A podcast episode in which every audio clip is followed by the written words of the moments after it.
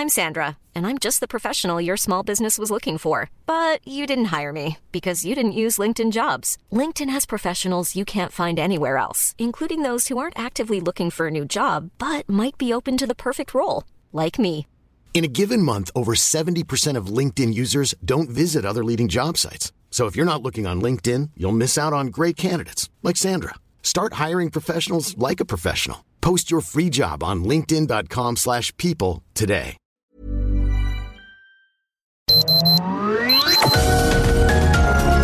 Heraldo Media Group presenta Sergio Sarmiento y Lupita Juárez. Información veraz y oportuna con un toque personal y humano.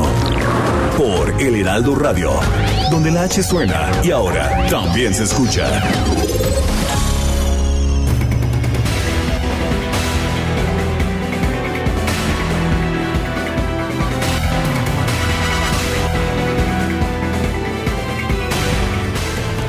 Pues no, compadre, no estamos interesados, es lo que le dijo el gobierno de los Estados Unidos al presidente Andrés Manuel López Obrador ante su propuesta de vincular una extensión del programa Sembrando Vida a Centroamérica con un plan de visas de trabajo a centroamericanos. Esto lo señaló un funcionario del gobierno de los Estados Unidos. A solo un día de la cumbre de líderes por el clima, el gobierno, el gobierno de Joe Biden rechazó que el tema de una reforma migratoria en Estados Unidos pudiera ser abordado en, un plan de reforestación en Centroamérica, como propuso López Obrador. Esta no es una conversación sobre migración, sino, una conversación sobre cambio climático, dijo este alto funcionario estadounidense al ser cuestionado directamente sobre la propuesta mexicana. No estamos enfocados en la interacción de temas. Para nosotros la agenda del clima debe ser considerada por sí misma, por sus propios méritos y cómo avanzar en ella. Dijo esto en una rueda de prensa con periodistas internacionales. Apenas acabamos de escuchar recientemente la propuesta del presidente López Obrador y no suena que haya tenido una oportunidad de ser parte de discusiones extensas en México y los Estados. Unidos. De manera que, pues todo parece indicar que no hay interés en el gobierno de Joe Biden por la propuesta de ampliar el esquema de Sembrando Vida a Centroamérica a cambio del otorgamiento de visas de trabajo. Son las 7 de la mañana con 2 minutos, 7 con 2. Hoy es jueves, jueves 22 de abril del 2021 y es el Día Internacional de la Madre Tierra es un día promovido por la Organización de las Naciones Unidas y a propósito estamos en contingencia ambiental desde ayer en la noche. Yo soy Sergio Sarmiento y quiero darle a todos ustedes la más cordial bienvenida a El Heraldo Radio. Lo invito a quedarse con nosotros. Aquí va a estar bien informado, se lo puedo asegurar, pero también podrá pasar un momento agradable ya que siempre hacemos un esfuerzo por darle a usted el lado amable de la noticia. Guadalupe Juárez, ¿cómo estás? Allá en la sana distancia. Muy buenos días, ¿qué nos tienes? Hola, ¿qué tal, Sergio Sarmiento? Qué gusto saludarte esta mañana de jueves. Muy buenos días para ti, buenos días para nuestros amigos del auditorio. Sergio, les tengo una información que surgió el día de ayer, nos llamó mucho la atención y es que el diputado federal de Morena, Saúl Huerta Corona, fue detenido ayer por presuntamente haber abusado sexualmente de un chavito, de un menor de 15 años de edad, pero fue liberado más tarde y bueno, pues incluso llegó a San Lázaro para votar. ¿Cómo la ven? Bueno, pues de acuerdo con la información, habría tocado de manera inapropiada a este menor de edad en un hotel de la colonia Juárez, de acuerdo con la versión del denunciante. Así lo dio a conocer la Secretaría de Seguridad Ciudadana Capitalina. Este muchacho dijo que mientras se encontraba con el sujeto por cuestiones de trabajo, este comenzó a tocarlo de manera inapropiada, por lo que se dirigió al gerente de este lugar para pedir apoyo. Los agentes llegaron al inmueble y se llevaron al acusado al Ministerio Público. El legislador fue liberado debido a que su defensa presentó documentos que, pues, ya sabes, eh, ¿no? Ahí que, cuentan con fuero constitucional y de acuerdo con un comunicado de la Fiscalía Capitalina, pues así sucedieron las cosas. Se inició una carpeta de investigación que va a continuar, por supuesto, pues sin la persona detenida, sin este señor legislador detenido, que por cierto anda buscando la reelección allá en Puebla, ¿eh? Y bueno, después este señor dijo que las acusaciones habían sido producto de un intento de extorsión y de chantaje. Dijo que exámenes periciales evidenciaron que el joven no fue objeto de ninguna agresión y también negó haber utilizado su fuero y luego pues ya sabes fue liberado, votó ahí en pleno eh, eh, a favor de la reforma a la ley de hidrocarburos, pero sabes otra cosa que llamó la atención, ayer por la noche se dio a conocer un audio en el que este señor le suplica a la mamá del menor que no lo perjudique, que lleguen a un acuerdo económico que le jura y le perjura que no le hizo nada al niño. La señora le dice que piensa que, pues que pensaba que era un hombre honesto y que por eso había dejado al niño, eh, pues eh, venir con él a la Ciudad de México. Y le dice, no, no, no, este, eh, yo lo arreglo, mire, vamos a arreglarnos, dice la señora, no, pues yo me voy a ir a la Ciudad de México. Y así se oye el audio, este audio que dio a conocer ayer en la noche en su programa de televisión Ciro Gómez Leiva. Pues ahí está, ahí está todo lo que dice este señor, que es inocente, pero luego se publicó este audio. Pues como ve usted, y además con fuero, ¿verdad? Sí.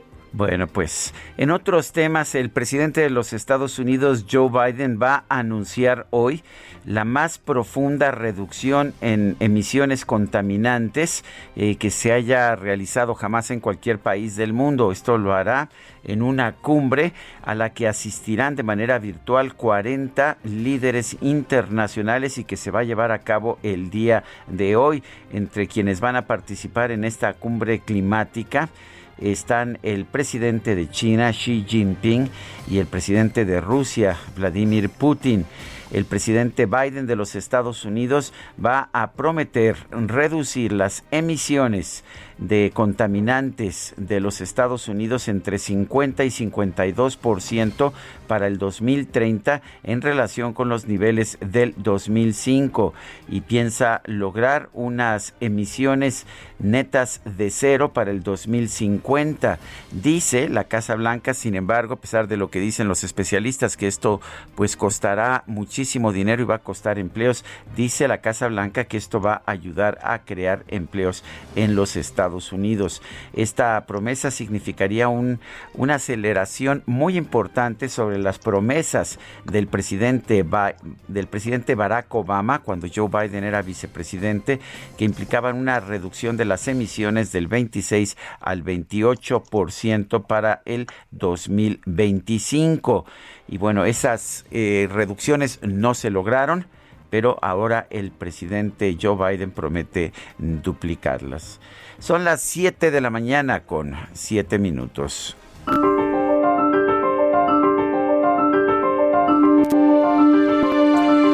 Y vamos a la frase del día. Toda persona tiene derecho a la protección de sus datos personales. Sí, esto lo dice el artículo 16 de la Constitución.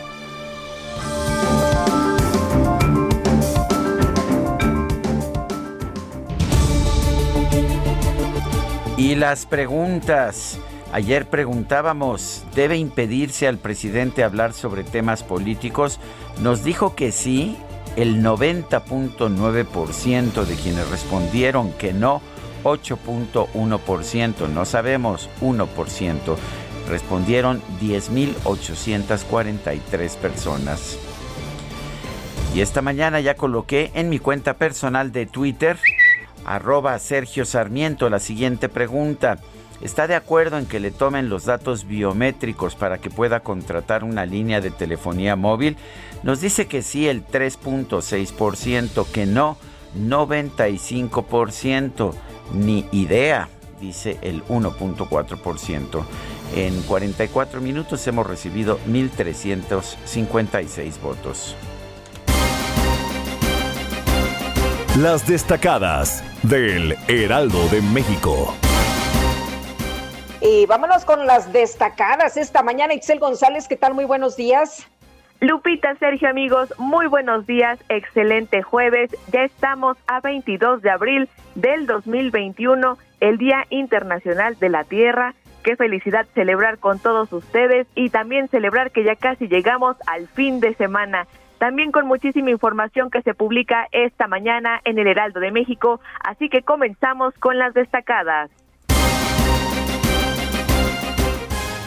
En primera plana, aprueban diputados, retoma Pemex la venta de gasolina. La paraestatal vuelve a controlar el precio de los combustibles que mantenía la Comisión Reguladora de Energía desde 2014. El Senado analiza la reforma. País, Suprema Corte da razón a autónomos funcionarios del Banco de México el Instituto Nacional Electoral y la Comisión Federal de Competencia Económica pueden tener salarios más altos que el presidente Andrés Manuel López Obrador. Ciudad de México, en la policía orientan promoción a mujeres. De los más de 4.000 ascensos otorgados por la Secretaría de enero de 2019 a abril del 2021, 52% fueron para ellas. Estados, Plan Nacional sin vacuna, 4 millones de abuelitos. Miedo, lejanía o vacaciones impiden que adultos mayores reciban dosis del biológico. Orbe, faltan insumos, mueren por falla de oxígeno. India tiene problemas de suministro y Estados Unidos da incentivos para vacunarse. Meta, Tokio 2020, complicado destino. La selección mexicana no tendrá un andar fácil en los Juegos Olímpicos. Quedó emparejada con el anfitrión Japón, Francia y Sudáfrica. Y finalmente, en mercados, evitar biométricos, chips extranjeros contra Panaut. Especialistas consideran que los usuarios en México pueden adquirir las tarjetas SIM en Guatemala o Estados Unidos con un plan internacional. Sergio Lupita, amigos, hasta aquí las destacadas del Heraldo. Feliz jueves. Itzel, muchas gracias. Muy buenos días. Bueno, y está, vamos a enlazarnos a la mañanera, está participando, bueno, aunque de forma indirecta, el presidente de los Estados Unidos, Joe Biden. Recordemos que empieza hoy esta cumbre, o que se lleva a cabo hoy esta cumbre climática en el entorno del Día Internacional de la Tierra. Vamos a escuchar. Todos los colegas que están de alrededor del mundo que están participando en esta reunión cumbre, muchas gracias. Yo sé que su liderazgo en este tema es una declaración a sus pueblos y a, todas las naciones, especialmente a nuestros jóvenes, que estamos listos para enfrentar este desafío.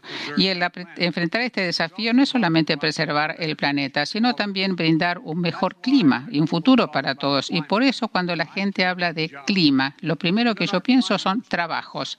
Dentro de esta respuesta hay un extraordinario motor de generación de trabajos y oportunidades listos para arrancar. Y por eso yo he hecho una gran inversión sobre la infraestructura y la innovación en los Estados Unidos para aprovechar las oportunidades económicas presentes del cambio climático en nombre de nuestras comunidades y de nuestros trabajadores y aquellos que también a veces quedan fuera o están retrasados. Me gustaría entonces crear una infraestructura crítica para producir tecnología limpia, aquellos que podemos aprovechar hoy y las que van a ser creadas a futuro. Hablé con los expertos y veo el gran potencial para un futuro mucho más próspero y equitativo. Los indicios son inconfundibles, la ciencia es innegable. Entonces los costos de esta inacción aumentan cada vez más. Los Estados Unidos no está esperando. Estamos listos para tomar una acción, no solamente a nivel de gobierno federal, sino también ciudades y estados, em, empresas pequeñas, grandes corporaciones y los trabajadores de todas las esferas. Yo veo oportunidades para crear trabajos con buenos sueldos, clase media, sindicalizados. Veo los trabajadores que tienden miles de kilómetros de líneas de transmisión para una red mucho más limpia. Y también los trabajadores que están sellando los pozos de petróleo y de gas y cerrando las minas. Pues está, está participando en esta cumbre climática de la que es anfitrión el presidente de los Estados Unidos, Joe Biden. Lo estamos escuchando en la voz de una intérprete muy buena, a propósito, debo decir. Sí. Eh, muy buena. Y vamos a, vamos a regresar más tarde para conocer tanto los puntos de vista completos del presidente Joe Biden como los del resto de los participantes. Son pues 40, 40 líderes internacionales los que participarán.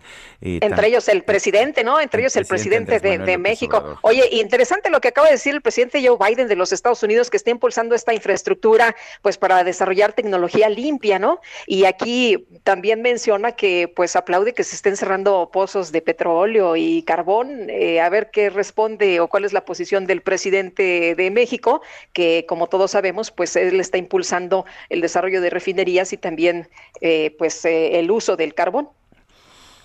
Son las 7 de la mañana con 15 minutos. Vamos al resumen de la información. Con 19 votos a favor, 10 en contra y una abstención, la Comisión de Justicia de la Cámara de Diputados aprobó el dictamen que envió el Senado por el que se expide la nueva ley orgánica de la Fiscalía General de la República. Y se espera que en la sesión de este jueves el Pleno de San Lázaro discute los dictámenes de la ley de la Fiscalía General de la República y la ley orgánica del Poder Judicial, incluido el artículo transitorio que extiende por dos años el mandato del presidente de la Suprema Corte, Arturo Saldívar. Están convocados los legisladores a empezar a las 10 de la mañana.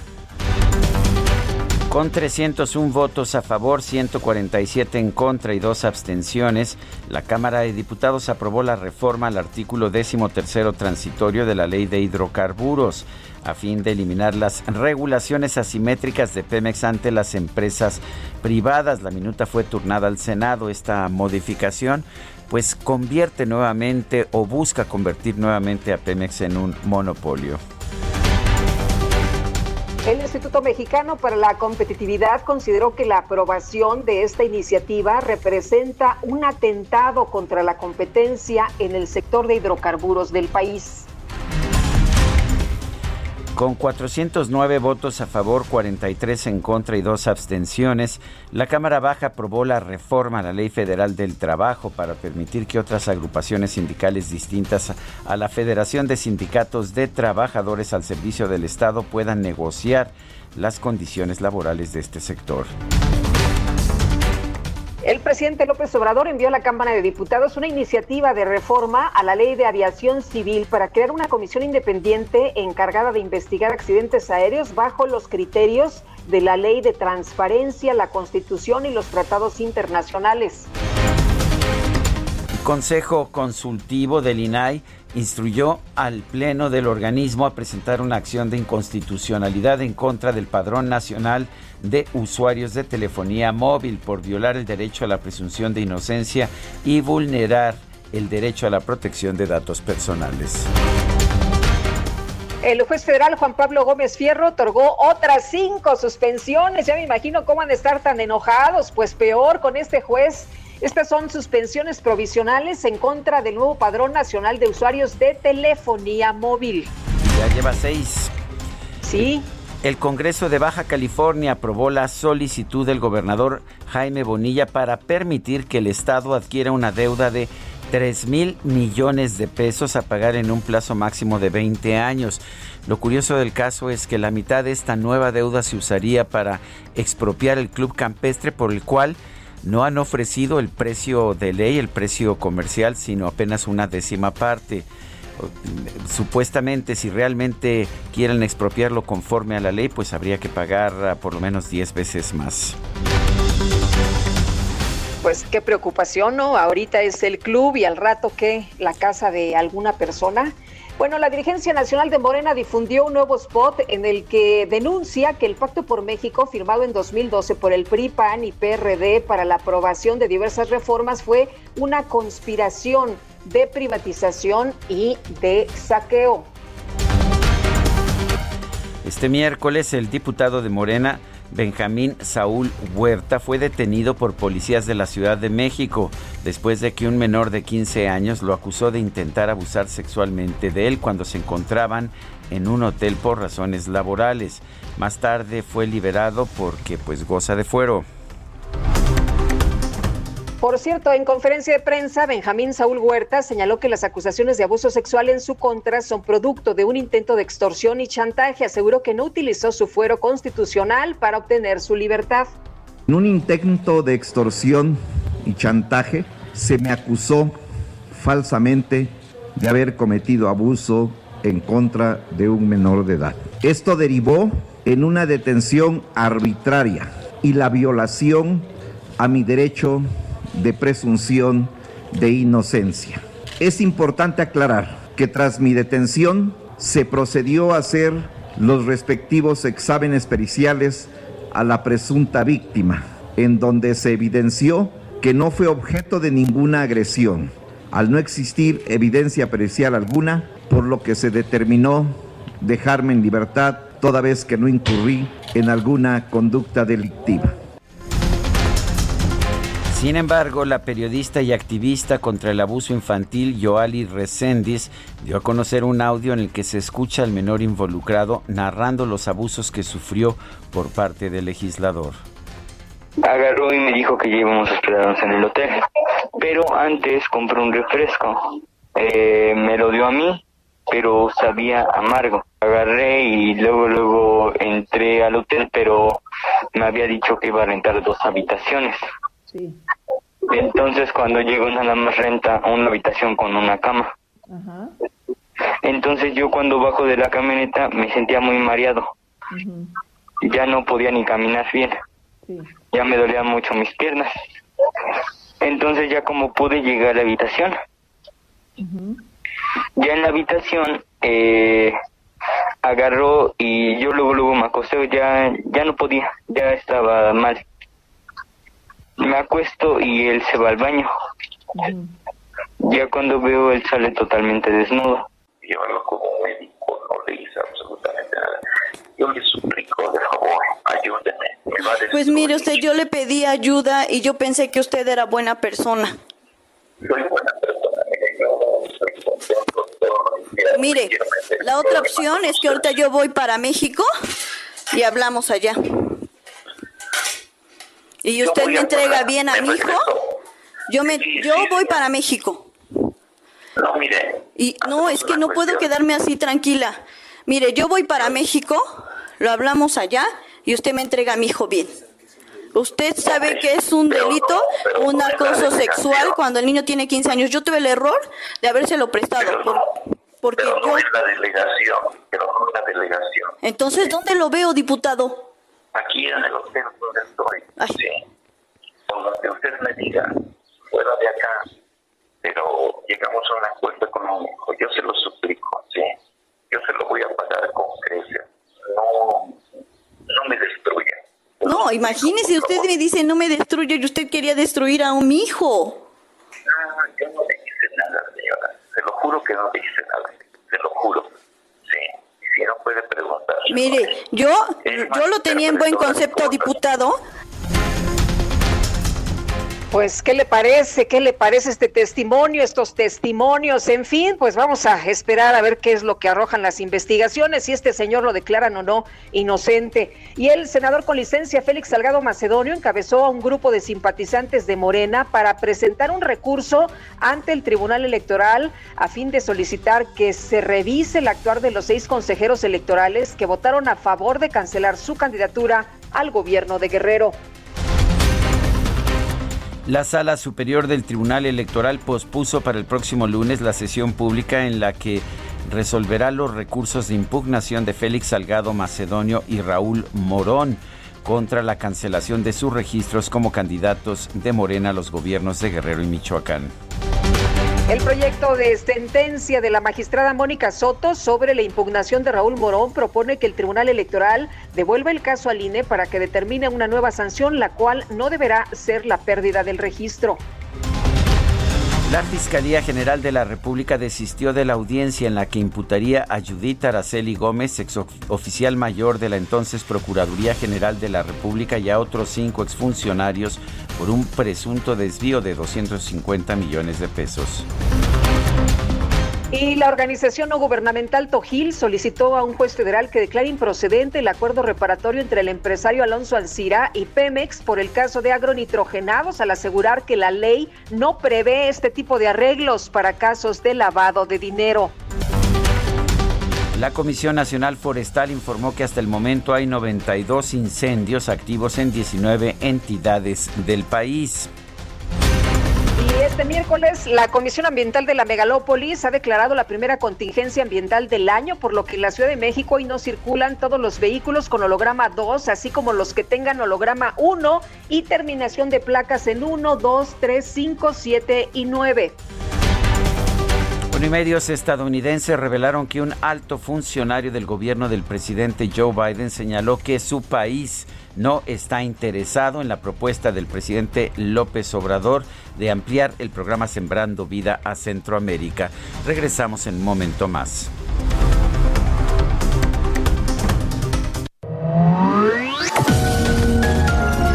Sergio Sarmiento y Lupita Juárez quieren conocer tu opinión, tus comentarios o simplemente envía un saludo para ser más cálida esta mañana. Envía tus mensajes al WhatsApp 5520 109647.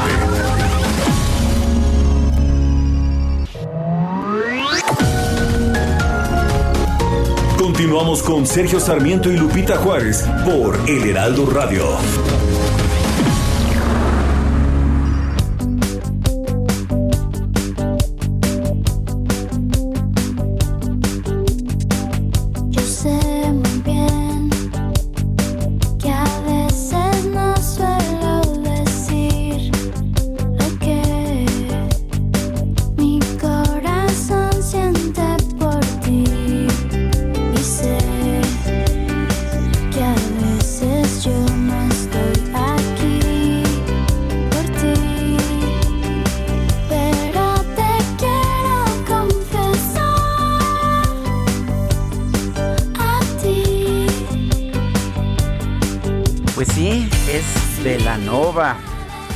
Parece que pues el, el clamor popular nos impuso a Velanova. Bueno, por lo menos dos votos hubo, porque nada más hubo uno en contra, más bien en un ambiente de enorme abstencionismo. Velanova ganó. ¿Y sabes por qué? Porque es cumpleaños de Richie Arreola, el bajista de esta agrupación. Nació el 22 de abril de 1971, de manera que está cumpliendo 50 años años. ¿Te parece que escuchemos a Velanova y empecemos con esta que se llama Por ti? Me parece muy bien. Oye, me gusta mucho la voz de Denise, así que me parece que la voy a disfrutar mucho esta mañana. Pero pues estamos escuchando a Richie Arreola que toca el bajo. Ah, pues le mandamos muchos, muchos abrazos.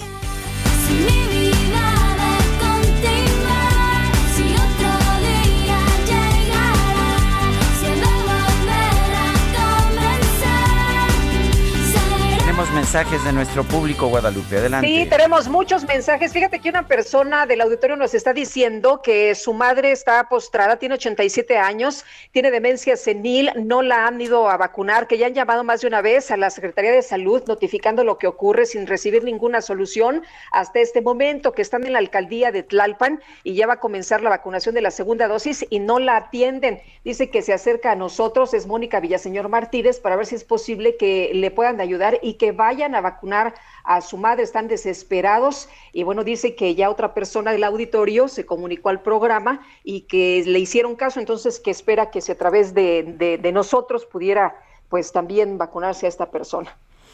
Mientras tanto, dice Oralia Mojica, deplorable aceptar que una mujer por la ambición de poder pierda toda dignidad y pudor, como Rocío Moreno. Eh, qué tipo de profesora enseñante será que tiene tan pocos escrúpulos y cómo es posible que pueda dar la cara por un pobre y triste Barbaján, pobre país, hasta dónde nos van a llevar, es lo que dice esta persona.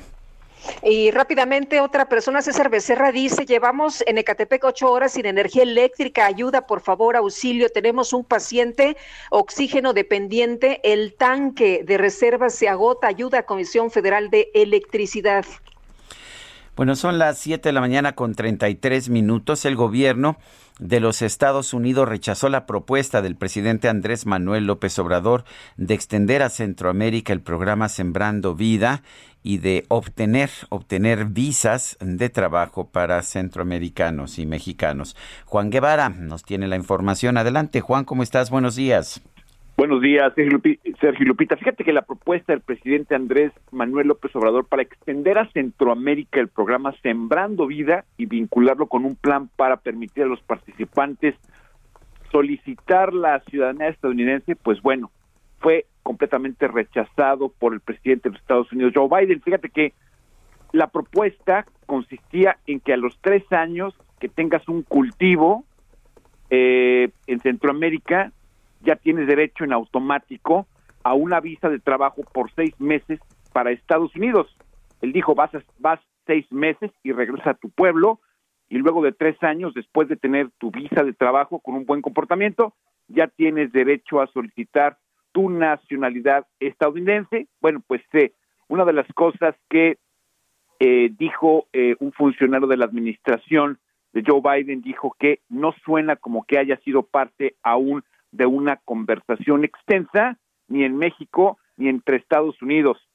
Además, se señaló que hay dos partes. Por un lado, el tema de la planeación de árboles, definitivamente es importante, pero que esto no iba a ser una excusa para nada más porque sí, darle la ciudadanía estadounidense a eh, centroamericanos. Hay que destacar, Sergio y Lupita, que Joe Biden es un presidente pro inmigrante. Ha tratado, en contraste de lo que teníamos en la administración pasada, de manejar la inmigración, la migración legal. El día de ayer, fíjate, el día de ayer el presidente, eh, el expresidente George Bush tuvo una entrevista con el comediante Jimmy Kimmel eh, presentando un libro en donde eh, ensalza, en donde promueve la migración pero una de las cosas que esta administración, inclusive el, el expresidente George Bush han dicho, es que este país debe de estar abierto a la migración, que los republicanos deben de estar abiertos a la migración siempre y cuando sea una migración de acuerdo a la ley y que al mismo tiempo se mejore la seguridad de las fronteras. Entonces, bueno, pues la, propuesta de Andrés Manuel López Obrador de, sembrar, de extender el programa Sembrando Vida Centroamérica fue rechazada por los Estados Unidos. Muy bien, pues uh, muchas gracias Juan Guevara con esta información. Estamos pendientes, gracias a ustedes. Muy buenos días. Y bueno, el gobierno de los Estados Unidos aceptó las cartas credenciales de Esteban Moctezuma como embajador de México ante la Unión Americana. Y vámonos con Paris Salazar, que nos tienes todos los detalles. Te escuchamos, Paris. Buenos días, Lupita, Sergio, amigos, amigas del Heraldo de México. Así es, y es que el presidente John Biden aceptó las cartas credenciales de Esteban Moctezuma que lo acreditan como embajador de México en Estados Unidos. Y es que el Departamento de Estado notificó a México que las cartas credenciales del embajador propuesto por el presidente Andrés Manuel López Obrador fueron aceptadas. Las cartas credenciales fueron aceptadas formalmente el pasado 20 de abril y se le notificó de manera remota debido a la contingencia sanitaria por el COVID-19. Y es que el exsecretario de Educación Pública, Esteban Moctezuma, ya está plenamente acreditado para representar a México en Estados Unidos. Esteban Moctezuma fue nombrado embajador por el presidente López Obrador en diciembre pasado, tras la jubilación de la embajadora Marta Bárcenas. Y en una carta, el presidente John Biden le dio la bienvenida al embajador Esteban Moctezuma como miembro del cuerpo diplomático acreditado en Washington le expresó su deseo de avanzar en la agenda común. Y John Biden le dijo que Estados Unidos quiere profundizar en la amistad fuerte y duradera entre México y Estados Unidos. Finalmente, la jefa de funciones del Departamento de Protocolo de Estados Unidos, Hazel Robert, realizaron una llamada de felicitación al nuevo embajador Esteban Moctezuma. Esta es la información. Muchas gracias, Paris. Buenos días. Buenos días. El, el, INEGI, el Instituto Nacional de Estadística y Geografía, eh, dio a conocer esta mañana información importante. Entre, otras, uh, entre otros datos que dio a conocer está el de la inflación, eh, que subió en la primera quincena de abril 0.06% respecto a la quincena inmediata anterior. Pero con este resultado, la inflación anual se ubica en una tasa pues que no habíamos visto desde hace mucho tiempo, anual de 6.05% de crecimiento. Esto es ah, tres veces mayor que la tasa de 2.08% anual que se registró en la misma primera quincena de abril del 2021, un fuerte aumento de los precios, eh, que principalmente por el índice de precios no subyacente. Eh, que tuvo un incremento anual de 12.21%. Los energéticos y las tarifas autorizadas por el gobierno bajaron 1.61% quincenal como resultado de los ajustes de las tarifas eléctricas de la temporada de verano, pero bueno, las cifras de inflación siguen siendo pues mucho más altas de lo que se había pensado. También debo conocer el INEGI los resultados de la encuesta nacional de desocupación y empleo y bueno, entre las entre otras cosas que vemos es en primer lugar una noticia positiva, el porcentaje de la población económicamente activa desocupada bajó de 4.4 a 3.9%. Esto es, por supuesto, bastante positivo, de 4.4 a 3.9%. Sin embargo, la población económicamente activa sigue estando muy abajo de lo que era hace un año. En marzo de este año, 57.2% de la población era económicamente activa contra el 59.8% de hace un año. Esto significa que eh, 1.466.974 personas en nuestro país se han retirado de la fuerza de trabajo. Estamos hablando principalmente de mujeres, pues que con los aislamientos de esta pandemia ya no tienen con quién dejar a sus hijos. Bueno, por otra parte, y esto pues me, resulta realmente muy interesante. El porcentaje de la población lectora de libros en formato digital pasó de 6.8 a 21.5%. Estamos leyendo más de manera digital. Los lectores de revistas eh, de manera digital aumentaron de 2.6 a 21.6% y los de periódicos en forma digital aumentaron de 5.6 a 21.3% nos estamos volviendo cada vez más digitales. Guadalupe Juárez. Sí, sí, es lo que estoy escuchando, Sergio, y bueno, pues ya mucha gente de verdad, de los que conocemos, pues leyendo cada vez más en sus aparatos pues eh, las cosas han cambiado, pensamos que iban a cambiar, pero no tan rápido, ¿no? Pero la pandemia nos ha obligado a hacer las cosas distintas. Oye, y yo gozo mucho, ¿eh? Leyendo todavía los, los libros así en papel y poniendo el separador y toda la cosa, pero vámonos a, a mí me gusta, pero, pero me doy cuenta de que cada vez leo más digital. Eso lo, no, no puedo e, decir que no es la verdad. Oye, y bueno, vámonos con Iván Saldaña, porque fíjate que con 19 votos a favor, 10 en contra y una abstención, la Comisión de Justicia aprobó la propuesta de ley que ahora será discutida en el Pleno de la Cámara de Diputados. Iván Saldaña, ¿qué tal? Muy buenos días. Lupita, Sergio, buenos días, amigos del auditorio. Sí, pues ya la Comisión de Justicia de la Cámara de Diputados destrabó ayer el dictamen que expide la nueva ley de la Fiscalía General de la República, que por ende pues abroga la ley orgánica actual de la Fiscalía, aprobándola sin modificaciones a la propuesta original del Senado, pasó a la mesa directiva inmediatamente el día de ayer, la cual pues ya va a ser discutida, enlistada el día de hoy en la orden del día de la sesión del Pleno y pues se espera que pues una larga, larga eh, discusión respecto a esta eh, reforma y este dictamen fue aprobado con el respaldo de Morena y aliados. También se trata de la segunda votación el día de ayer de la Comisión de Justicia sobre el proyecto, porque el pasado lunes fue aprobada con mayoría simple, 12 votos a favor, 10 en contra eh, y 5 abstenciones, mientras que eh, pues se exige por reglamento mayoría absoluta, es decir, que los presentes, eh, la, mitad de los presentes más uno lo avale. Esta votación por fin destrabó el dictamen, ya que pues la mesa directiva de San Lázaro había ordenado a la misma comisión eh, el pasado martes que pues repusieran esta votación hasta que se alcanzara la mayoría absoluta, pero el mismo día pues no se logró el acuerdo entre los diputados y eh, ayer precisamente también siguieron los reclamos de diputados de oposición que pidieron que se escuchara primero a familiares de personas desaparecidas quienes están en desacuerdo con esta nueva ley porque señalan los cambios a la fiscalía podrían dar a criterio propio eh, de la fiscalía evadir su responsabilidad también de buscar a las víctimas, a, las personas desaparecidas. Hoy se discute, Sergio Lupita, esta, esta iniciativa, perdón, esta, esta minuta ya del Senado, este dictamen que expide la nueva ley de la Fiscalía y también espera la discusión de la reforma en materia judicial. Un largo día en la Cámara de Diputados. Pues sí, y además con dos temas muy, muy relevantes que van a cambiar de manera definitiva, Iván, pues el rumbo, ¿no? El rumbo en eh, materia de justicia.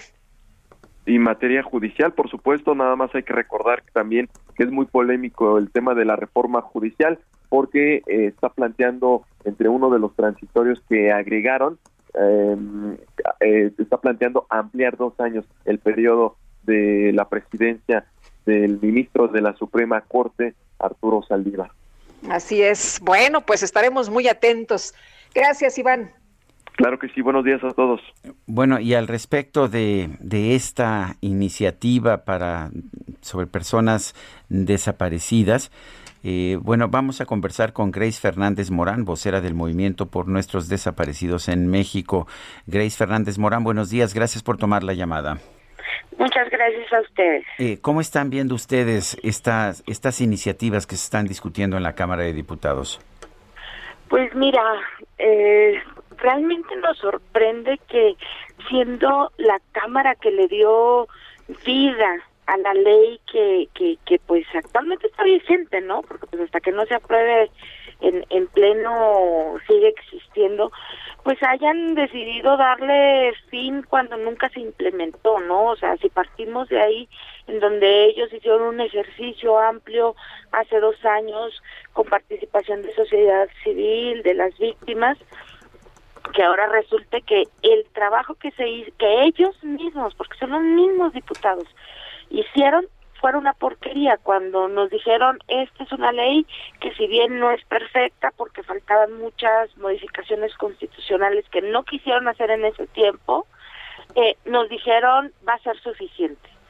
El día martes tuvimos una reunión, el movimiento con el, el coordinador de Morena y con la diputada Ángeles Huerta, en donde se nos dijo, es que esta ley es mejor, no es el 100, es el 60% de lo que se necesita para que esto realmente cambie y ustedes lo están deteniendo y decíamos nosotros si es el 60% desde su perspectiva pues para nosotros es muchísimo menor de lo que se necesita porque es un retroceso para la justicia pero sobre todo para los derechos ganados desde desde las luchas de las víctimas, ¿no? O sea, no solamente se volaron toda esta parte de, de, la participación de las familias con el Ministerio Público para saber qué está haciendo. Cuando somos quienes hacemos mucha de la parte de la investigación, nosotros llevamos información porque ellos no tienen capacidad y le quitaron la, la eh, bueno, sigue sujeto el Ministerio Público a que si le dice su fiscal, deja de investigar, no te metas con ese diputado, con ese senador, con ese gobernador, no lo va a hacer. Les quitaron el servicio de carrera, donde pues la elección de fiscales y ministerios públicos pues sí, sigue siendo eh, a base de compadrazgos y con cero capacitación en, en estrategias de investigación y de búsqueda, ¿no? Es una ley que se va a aprobar el día de hoy. Grace, ¿cómo, cómo, los, ¿cómo los afectan los cambios en la fiscalía? Nos ha estado explicando, pues, cuáles cosas podrían eh, cambiar, pero para entender bien cómo los afectan estos cambios, sabemos que muchos colectivos se dedican a investigar y a buscar a sus seres queridos, que la participación a la mejor de las autoridades no es mucha, ¿no? Lamentablemente. Pues mira, es una afectación tremenda, pero no solamente para nosotros, para la víctima de cualquiera de los delitos que, que, se cometen en este país. La facultad de atracción en tema de desaparición de la Fiscalía es fundamental. Todo mundo sabemos que lamentablemente la corrupción en los estados llega a todos los niveles del gobierno. Entonces dime tú, si la fiscalía no va a traer a solicitud de las familias la, la, la carpeta de investigación, ¿crees que el Ministerio Público realmente va a perseguir a un gobernador, al fiscal o a él mismo? Creo que no lo va a hacer. Por eso es la importancia. La participación de la Fiscalía, por ejemplo, en el mecanismo de, de protección es fundamental, al igual que en el Sistema Nacional de Búsqueda la comisionada Quintana y todos los comisionados estatales no pueden hacer una diligencia como pedir la sábana de llamadas, la geolocalización, un cateo. Entonces dime cómo van a buscar a las personas. Van a tocar la puerta y decir, ay, no sea maldito, me deja ver si usted mató a alguien y lo tiene enterrado, me deja ver a cuántos tiene secuestrados aquí en, la, aquí en su casa. O sea, eso no va a suceder. Es facultad de la Fiscalía. Insisto, los estados sí deberían de hacerse responsables, pero cuando hay corrupción y no hay un combate a la corrupción, es imposible que desde los desde los estados haya procuración de justicia. Por eso la importancia de la participación de la Fiscalía General de la República en estos temas. ¿A cuántas defensoras y hablando de específicamente madres de personas desaparecidas, la amenaza o el intento de, de, homicidio viene por parte de las fuerzas de los estados. Si, eh, si se sale la fiscalía del mecanismo, ¿a quién creen que van a mandar para que las protejan? Pues a los de los estados, que son los mismos que las quieren matar, ¿no? Y esa es el, uno de los más grandes impactos que tiene esto, pero insisto, no no vemos por dónde viene el fortalecimiento institucional cuando estás quitando eh, el, el cómo se elige un fiscal, ¿no? O sea, no puede seguir siendo a conveniencia del fiscal general. Los especiales y los ministerios públicos tienen que tener un proceso transparente, pero también que garantice que son los que tienen que estar y que te van a dar el resultado, ¿no? Entonces, no es únicamente de que eh, me den acceso a mi carpeta, que me den copias de mis de mis expedientes como los diputados están tratando de manejar, sino que se trata de la participación, pero también del fortalecimiento institucional que debe tener esta fiscalía y que definitivamente eso fue lo que tiraron a la basura. Grace Fernández Morán, vocera del Movimiento por Nuestros Desaparecidos en México, gracias por esta conversación. A ustedes, buen día. Muchas gracias, muy buenos días. Bueno, pues eh, difícil, ¿no? Eh, esto que nos cuenta Grace Fernández de pues lo que se está presentando, dice, lejos de ayudar a la ciudadanía en general, pues lo que va a hacer es que nos va a poner en riesgo, nos va a poner en peligro, en fin, pues ahí estábamos a escuchar muy atentos esta mañana lo que se discuta y lo que se apruebe. Bueno, tenemos en la línea telefónica a Sergio Cirate Hernández Villaseñor, director general de la calidad del aire de la Secretaría de Medio Ambiente de la Ciudad de México. Don Sergio, cuéntenos, estamos en contingencia ambiental. ¿Cómo está la situación del aire esta mañana? Eh, buenos días, Sergio Lupita. Eh, Hola, buenos días. En estos momentos tenemos eh, prácticamente todas las estaciones dentro de valor de norma, todas están en buenas o en regular calidad del aire, todas por debajo del valor de norma. Sin embargo, el día de ayer tuvimos un alto, un, un evento de alta contaminación, llegamos a 160 partes por billón de ozono en una estación al norte del Valle de México, en Tultitlán, lo cual motivó la aplicación del programa de contingencias ambientales en su fase 1 veía yo en las pantallas, por lo menos en la información que se publica en, en internet, eh, que la situación, el, por lo menos la estación quedaba extremadamente mala, eh, era por partículas, no por ozono. Eh, no, ¿No era un problema más bien de partículas entonces? No, no, el día de ayer, el problema, el día de ayer tuvimos problemas de ambos contaminantes, PM10, sobre todo fue en la mañana y parte de la tarde, sin embargo, eh, a las seis de la tarde, el valor que obligó a, la a decretar la contingencia ambiental atmosférica fue justo el ozono y, fue justo porque alcanzamos el valor eh, a partir del cual el protocolo establece la aplicación de dicha contingencia ambiental. El, ozono, eh, ¿qué lo provoca? ¿Cuál es la contaminación que se provoca? ¿Qué es lo que hace que tengamos esto? Porque se habla de que descansan a los autos cuando no son los contaminantes. Eh, desafortunadamente la, el ozono no es un contaminante que se genere en una fuente, no la generan los autos, no la generan eh, la industria ni los comercios. Es un contaminante que se genera a partir de reacciones químicas desarrolladas entre compuestos orgánicos volátiles. Los compuestos orgánicos volátiles se desarrollan en un 30% eh, a partir de vehículos, pero hay otras fuentes, industria, comercios, hogares e incluso el aire que estamos recibiendo proveniente de zonas donde hay incendios forestales viene cargada con estos compuestos orgánicos volátiles. Eh, por otra parte, estos compuestos orgánicos volátiles reaccionan con óxidos de nitrógeno.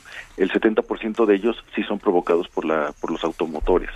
Eh, de tal forma que estos dos contaminantes reaccionan en el aire, pero para reaccionar requieren de energía solar. De esta forma, el día de ayer alcanzamos una temperatura alta, había poca nubosidad, que sirviera como barrera a esta, a esta energía y esto provoca que en estos meses, abril y mayo, eh, estas condiciones meteorológicas provocan que estos contaminantes reaccionen eh, y se generen altas concentraciones, de, altas cantidades de ozono. Pero además, el día de ayer, en esa zona norte del Valle de México, tuvimos estancamiento de masas de aire, de tal forma que lo que se estaba generando no se dispersó, se, se comenzó a concentrar hora con hora y a las seis de la tarde alcanzamos un valor muy alto que pone en riesgo la salud de la población. Por eso es que se decreta la contingencia ambiental atmosférica, no solamente para protección de la salud de los habitantes en el momento en que esto ocurrió, sino porque el día de hoy se esperan condiciones similar, similares meteorológicas a las que vivimos el, el día de ayer. Sergio Cirate Hernández Villaseñor, gracias por hablar con nosotros. Hasta luego, tengan muy bonito día. Regresamos. Gracias. Sergio Sarmiento y Lupita Juárez quieren conocer tu opinión, tus comentarios o simplemente envía un saludo para ser más cálida esta mañana. Envía tus mensajes al WhatsApp 5520 109647.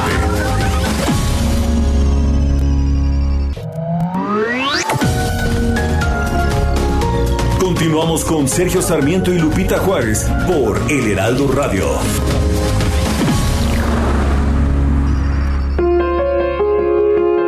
Miguel de Cervantes Saavedra falleció un día como hoy de 1616 en Madrid.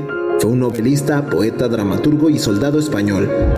Es considerado la máxima figura de la literatura española y es mundialmente conocido por haber escrito El ingenioso hidalgo Don Quijote de la Mancha, que muchos críticos describen como la primera novela moderna y una de las mejores obras de la literatura universal. Además, es el segundo libro de la historia con mayor número de ediciones y traducciones, solo superado por la Biblia. Su nombre es reconocido y utilizado. Por ejemplo, en 1976 fue instituido el Premio Miguel de Cervantes, considerado como el galardón literario más importante de la lengua castellana. También existe el Trofeo Cervantes, que es un torneo amistoso de fútbol que se celebra en Alcalá de Henares, España, y que organiza la Real Sociedad Deportiva Alcalá todos los años desde 1967. Cabe mencionar que el Festival Internacional Cervantino se celebra desde 1972 en la ciudad de Guanajuato. Cuenta con el apoyo de la Secretaría de Cultura y la colaboración del Gobierno del Estado y la Presidencia Municipal, además de la Universidad de Guanajuato.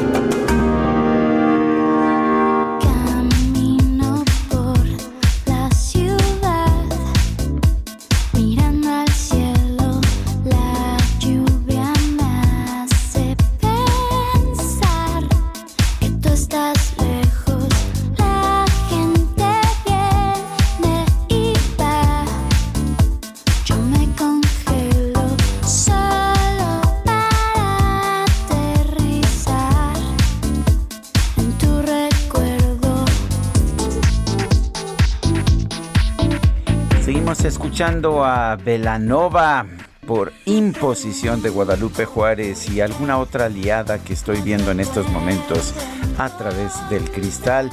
Bueno, bueno, hoy es... Ay, ya no, ya no digo nada, señora productora, ya no, ya no, perdón, disculpe, ya, ya, perdón, ya, ya.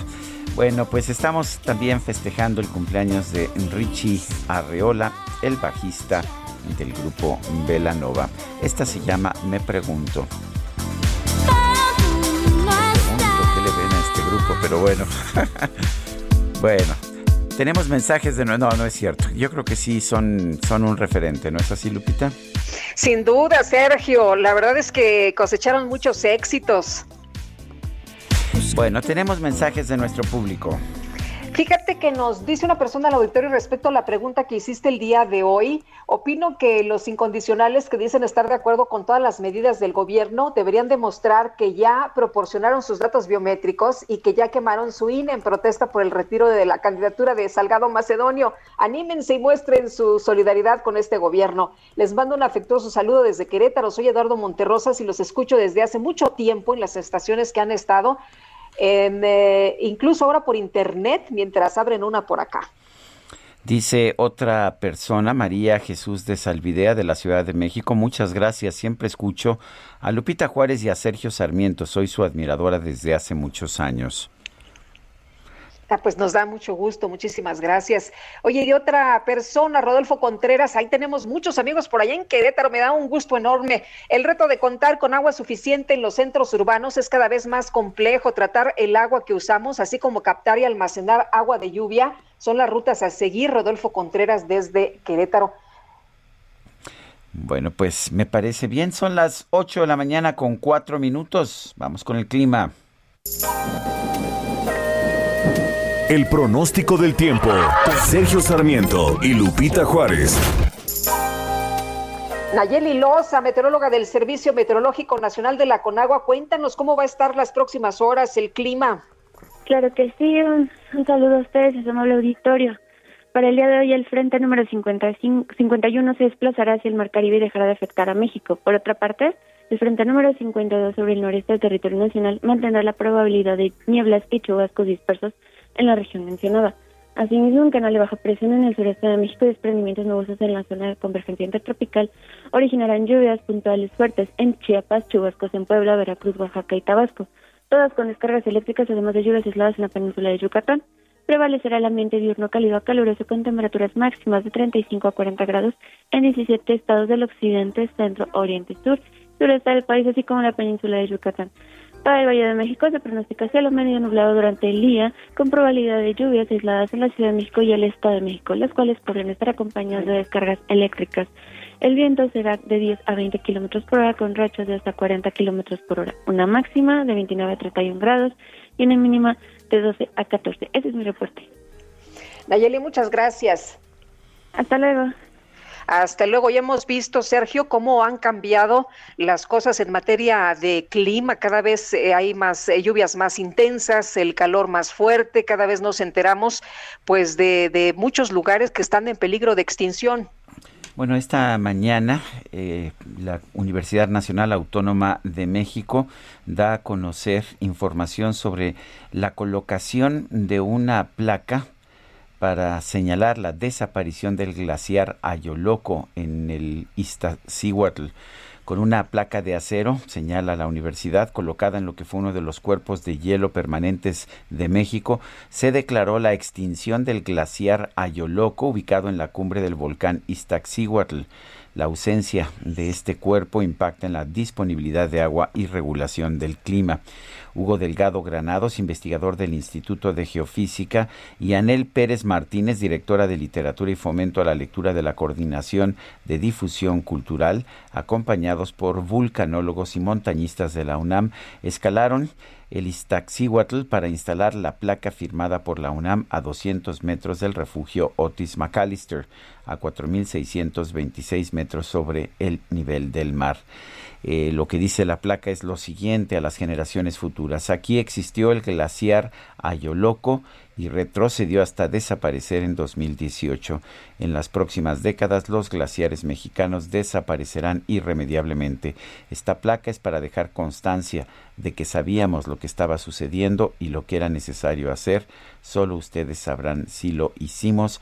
Es lo que señala esta placa que colocaron estos investigadores de la Universidad Nacional Autónoma de México en lo que antes era el glaciar Ayoloco.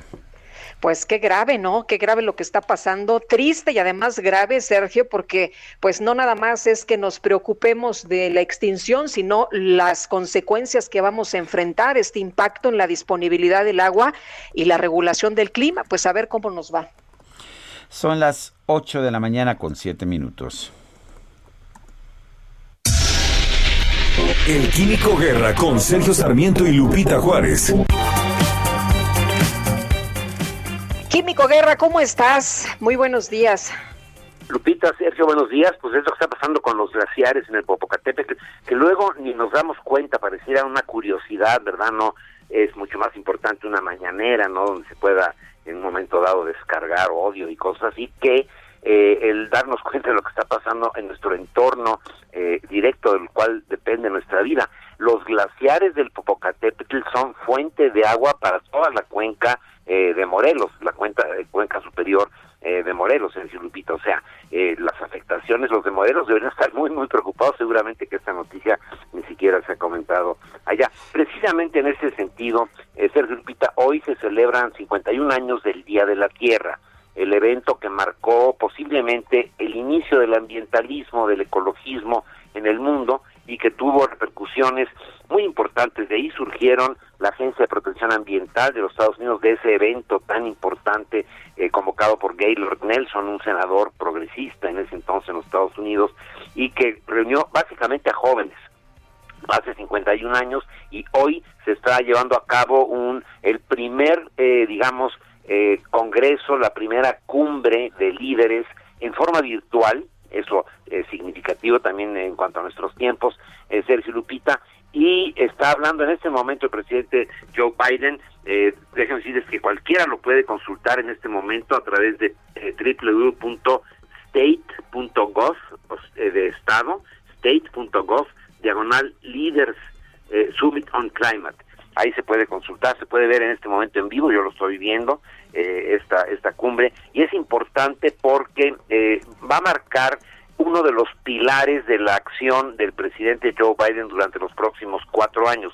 Ya lo había yo comentado con ustedes, no es solamente esta cumbre ahorita eh, conmemorando el Día de la Tierra, sino que Estados Unidos planea convertir el tema de las energías renovables en una prioridad en esta cumbre eh, que está llevando a cabo, pero también en junio se va a llevar a cabo, dentro de un mes y medio, eh, la cumbre de los líderes del G7 y ese va a ser el tema, el impulso a las energías renovables. Va a ser interesante la posición que va a tener México, seguramente eh, el presidente López Obrador va a hablar del programa Sembrando Vida, ¿verdad? Como las acciones de México para contribuir a la disminución de los gases de efecto invernadero que causan la desaparición por ejemplo, de los glaciares del Popocatépetl, y eh, se le va a confrontar, sin embargo, que por otro lado está impulsando a todo lo que da, con toda la fuerza del gobierno federal, la quema de combustóleo sobrante de la refinación de nuestro petróleo y que este combustóleo pues es una aportación bárbara hacia el calentamiento global, ¿no? Esta placa de los investigadores de la UNAM dice, sabíamos lo que había que hacer, habrá ver si lo habrá que ver si lo hicimos. Ahorita México no lo está haciendo. Y esta cumbre va a ser importante porque seguramente va a dar una señal muy clara a nivel global, Sergio Lupita, de inversiones, nuevos desarrollos tecnológicos, el fortalecimiento de las redes de distribución a nivel global, algo que Comisión Federal aquí en México ha descuidado durante décadas, es esta eh, red que tenemos del sistema interconectado nacional que es débil y por lo tanto el incorporar eh, energías renovables que requieren modernidad, requieren robustez, ¿verdad? Para que, pues, eh, como la tienen los franceses, los alemanes, los, eh, los americanos, para que se puedan incorporar estas estas energías. Así que, pues, hoy es el Día de la Tierra. Yo estaba estudiando en, Alemania, me acuerdo, en 1971 estaba en la ciudad de München, y sí, me acuerdo muy bien eh, que salió esta noticia. Fue una noticia curiosa en ese entonces, ¿no? Jovencitos reunidos en, entre el Capitolio y el monumento a, Washington, eh, casi un millón de jóvenes se juntaron, se Lupita, para conmemorar el Día de la Tierra, que hoy está teniendo este evento verdaderamente trascendente, porque es el marcar la ruta de hacia dónde va el mundo, Sergio Lupita. Muy bien, pues Químico, muchas gracias, como siempre, muy buenos días. Buenos días, Lupita y Sergio. Son las 8 con 12 minutos. Seis personas hasta este momento han conseguido la suspensión provisional contra el PANAUT, el Padrón Nacional de Usuarios de Telefonía Móvil. Diana Martínez, cuéntanos adelante. Así es, Sergio y Lupita, muy buenos días. Pues al menos seis personas han conseguido la suspensión provisional contra el Padrón Nacional de Usuarios de Telefonía Móvil.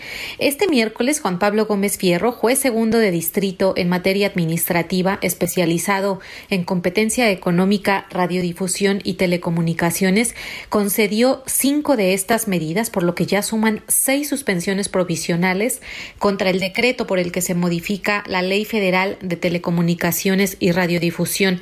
Esta medida solo beneficia a Óscar González Abundis, eh, quien recordarán obtuvo la primera suspensión provisional este martes, así como a Luis Miguel Rodríguez Alemán, Óscar Márquez Aceves, Luis Eduardo Hernández Zamora, Manuel Fernando Díaz y Gustavo Alejandro Uruchurtu Chavarín. Esta suspensión frena por ahora la obligación de estas personas de entregar datos personales y biométricos para el padrón, por lo que no se les puede cancelar su línea telefónica por la falta de registro.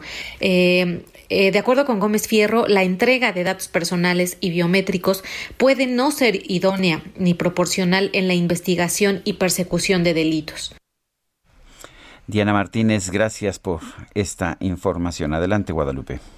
Pues eh, vamos a seguir hablando del caso de este diputado federal de Morena, Benjamín Huerta que quedó en libertad eh, después de haber sido detenido presuntamente por hacer tocamientos a un menor de edad. El señor Benjamín Huerta, el legislador, dice que es inocente, que lo quisieron extorsionar, pero vamos a platicar con Joali Reséndiz, periodista que logró obtener algunos testimonios de este niño. Joali, qué gusto saludarte esta mañana. Buenos días. Sergio, eh, Lupita, muy buenos días, a sus órdenes. Joali, Cuéntanos, eh, el, este audio, estas grabaciones que diste a conocer, pues realmente son contundentes. Cuéntanos, ¿qué, qué nos dicen? Fíjate, Sergio, que justamente eh, ayer todos eh, veíamos a este candidato a diputado salir a medios diciendo que pues que él prácticamente era inocente, hablaba de una extorsión, cuando en realidad, Sergio, eh, y según los testimonios que recabé tanto de la madre del joven como del joven mismo que fue abusado sexualmente, y lo digo con contundente porque eh, el día de ayer los, los entrevisté eh, y el joven refiere, por supuesto, no solamente tocamientos, el joven refiere que fue abusado, es decir, cuando hablamos de violación, eh, podría eh, la fiscalía decir, bueno, pero, pero el, diputado no lo penetró al joven. Lo que sí es que el joven sí penetró al, diputado. Él refiere que, eh, que, que él, lo penetró, el diputado lo usó, lo manipuló, le, le compró un refresco. Él dice que, que era un squirt, un squirt que sabía muy amargo y que en el momento que él lo bebe empezó a sentir como su cuerpo ya no le respondía en el sentido Sergio estricto de que eh, no podía no podía él eh, eh, caminar ya bien se sentía muy mareado. El, el diputado le dijo que iban a ir a un hotel y que él iba a rentar dos habitaciones. Esas dos habitaciones nunca existieron Sergio y Lupita porque solamente rentó una habitación a donde ingresó con el joven de 15 años, un menor de edad, y también decirles que el día de ayer estuvieron prácticamente todo el día, el joven estuvo desde las 7 de la mañana, eh, él, él, sale del hotel a las aproximadamente a las 6.23 con ayuda eh, de, de un par de policías, un par de patrulleros que hacen la detención de este candidato a diputado y por supuesto después de, de varias veces que el, joven les explicó a los policías lo que les había ocurrido fue que le creyeron.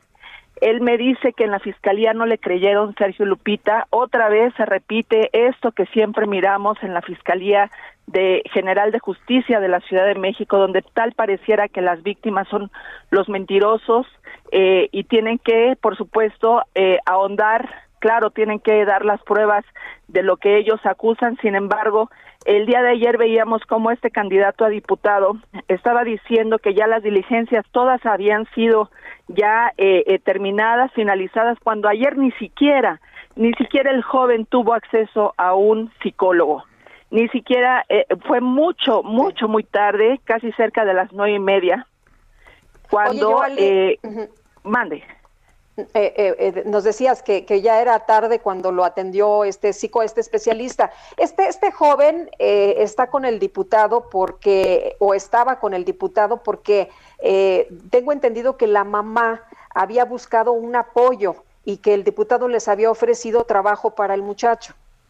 Sí, así fue. ellos lo conocen en una en una de las campañas que hace el candidato. Resulta ser que eh, eh, en, en, en, algún momento hizo hizo clic con la familia el papá eh, este tenía covid y en ese momento el, el candidato a diputado solo se refirió al hijo que es este joven y le dijo de qué manera puedo ayudar a tu papá de esa manera se acerca al joven le ofrece incluso un curso de inglés, le ofrece meterlo a la UAP, le ofrece que fuera su asistente personal, su secretario personal, le dice yo te voy a enseñar a manejar, yo te voy a, eh, eh, a dar lo que tú necesitas y con esas promesas eh, la mamá y el hijo también, pues este joven le dice a la mamá, oye, dame chance de ir. El, el candidato a diputado le dice que se lo va a traer a la Ciudad de México, que lo necesita en la Ciudad de México para que lo apoye en algunas actividades. Y él refiere que durante el día antes de, de, de este abuso, eh, pues prácticamente él se la pasó en la Cámara de Diputados sacando copias, haciendo pagos y fue hasta en la noche en donde este candidato a diputado se lo lleva a un hotel eh, y pues pues ocurre lo que lo que ya sabemos eh, y por supuesto el, el, el, en la en la declaración en la declaración que hace o en la entrevista que me hace pues él refiere y da santo y seña de cómo él fue violentado, fue, fue abusado. Eh, estamos hablando de un menor de edad, Sergio Lupita. Estamos hablando también eh, de que de que este joven, eh, el, candidato a diputado también hay algo muy importante cuando hace lo que hizo, le ofrece dinero y le dice, mira, si si tú me ayudas, esto puede seguir, yo te puedo seguir dando dinero semana a semana, no, no necesitas tú hacer nada. El joven, por supuesto, le dijo, no, me quiero ir. Lo retuvo durante 55 minutos, 50 minutos en el hotel. Eh, y solamente cuando el joven le dice, está bien, no voy a hacer nada, no voy a declarar nada, no, no, no, no voy a decir lo que pasó, es como el, el candidato a diputado lo deja salir y es cuando el joven eh, le llama a su mamá contándole lo que le pasó y la mamá desde Puebla le dice, búscate una patrulla, pide ayuda y ahorita buscamos la manera de cómo eh, apoyarte. Ellos están en la Ciudad de México ya eh, atendiendo las, sí, las diligencias, aquellas diligencias que no se llevaron ayer a cabo. Y eh, cuando le pregunto yo a la mamá si confiaba en la justicia, en la justicia, en la Procuraduría, ella refiere que no. No, y, y, y, la respuesta es muy clara, porque el día de ayer lo dejaron libre libre sin haber eh, hecho y ni atendido ni a la víctima ni tampoco las diligencias que eran necesarias en esta investigación y entonces pues estamos frente otra vez a la solapación, al cobijo de algo que es tan evidente como lo es el testimonio de un joven que está afectado, que no recibió desde ayer la atención eh, psicológica ni médica tampoco y que por supuesto la mamá ha dicho no no es una extorsión porque él fue yo yo tengo el audio donde donde eh, el candidato a diputado les ofrece llevar a la casa 200 mil pesos y le pide a la mamá de hecho le suplica no a la señora que no diga nada y además le dice yo le llevo, yo le llevo sin, sin, ahorita, ahorita voy a su casa y le llevo los 200 mil pesos. Fíjate que en la mañana del día de ayer, después de lo que pasó en el hotel, eh, estos patrulleros habían ya accedido a dejarlo en, en, en la vía Tapo en, eh, para que él le abordara un autobús y se fuera de regreso a Puebla. Fue gracias a la intervención de, una de un familiar que él eh, eh, detiene que, que, lo, que lo suban a, a un autobús y que se lo, se lo lleven de regreso porque ese era el plan. El plan del candidato era que él fuera de regreso a Puebla y él alcanzarlos ya en la casa para entregarles el dinero, el efectivo. La mamá dice, eh, la dignidad, la vida de mi hijo no cuestan 200 mil pesos, no estamos en, en, una disposición de aceptar y por supuesto tenemos miedo.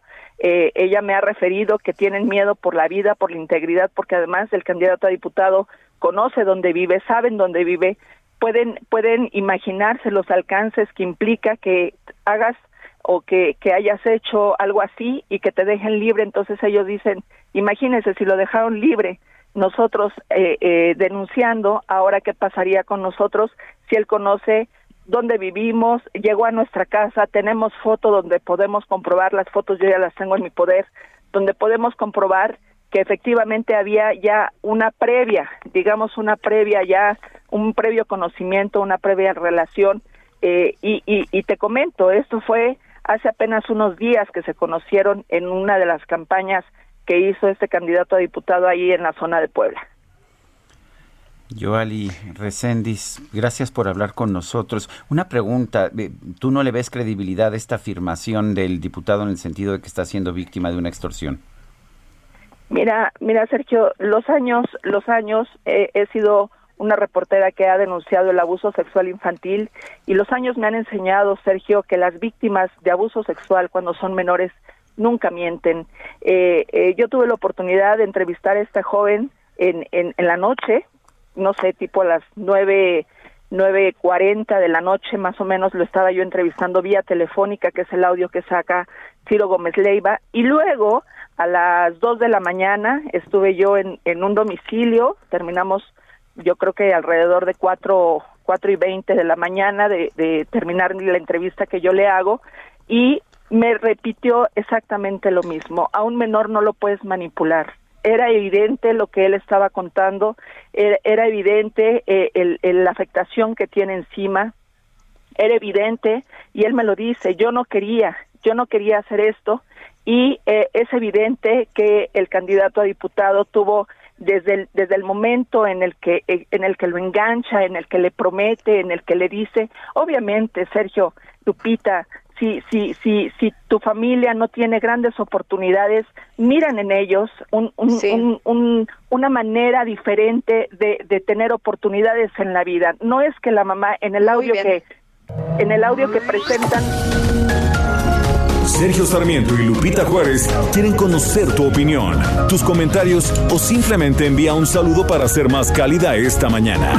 Envía tus mensajes al WhatsApp 5520 109647.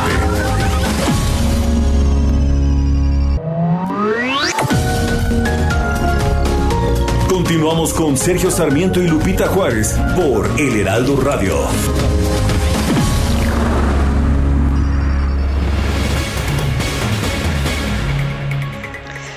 De regreso. Se nos cortó la comunicación por esto de la guillotina, pero yo, Ali Recendis, periodista, estábamos platicando contigo sobre el abuso del diputado federal Benjamín Huerta en contra de un menor, como así lo haces constar, de acuerdo con testimonios que has presentado, y nos decías que la familia confió en esta persona.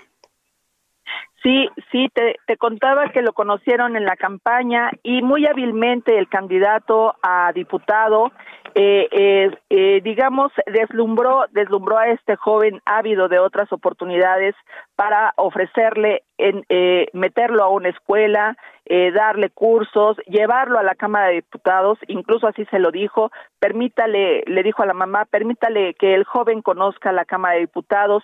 Y evidentemente, Lupita, eh, había, había algo detrás, algo detrás porque en el momento en el que, en el que abusa de él sexualmente, le ofrece dinero, le ofreció diez mil quinientos pesos en ese momento, que era lo que el, el candidato a diputado tenía, eh, se los ponía en la bolsa, el joven se los, se los entregaba y él se los volvía a poner en la bolsa.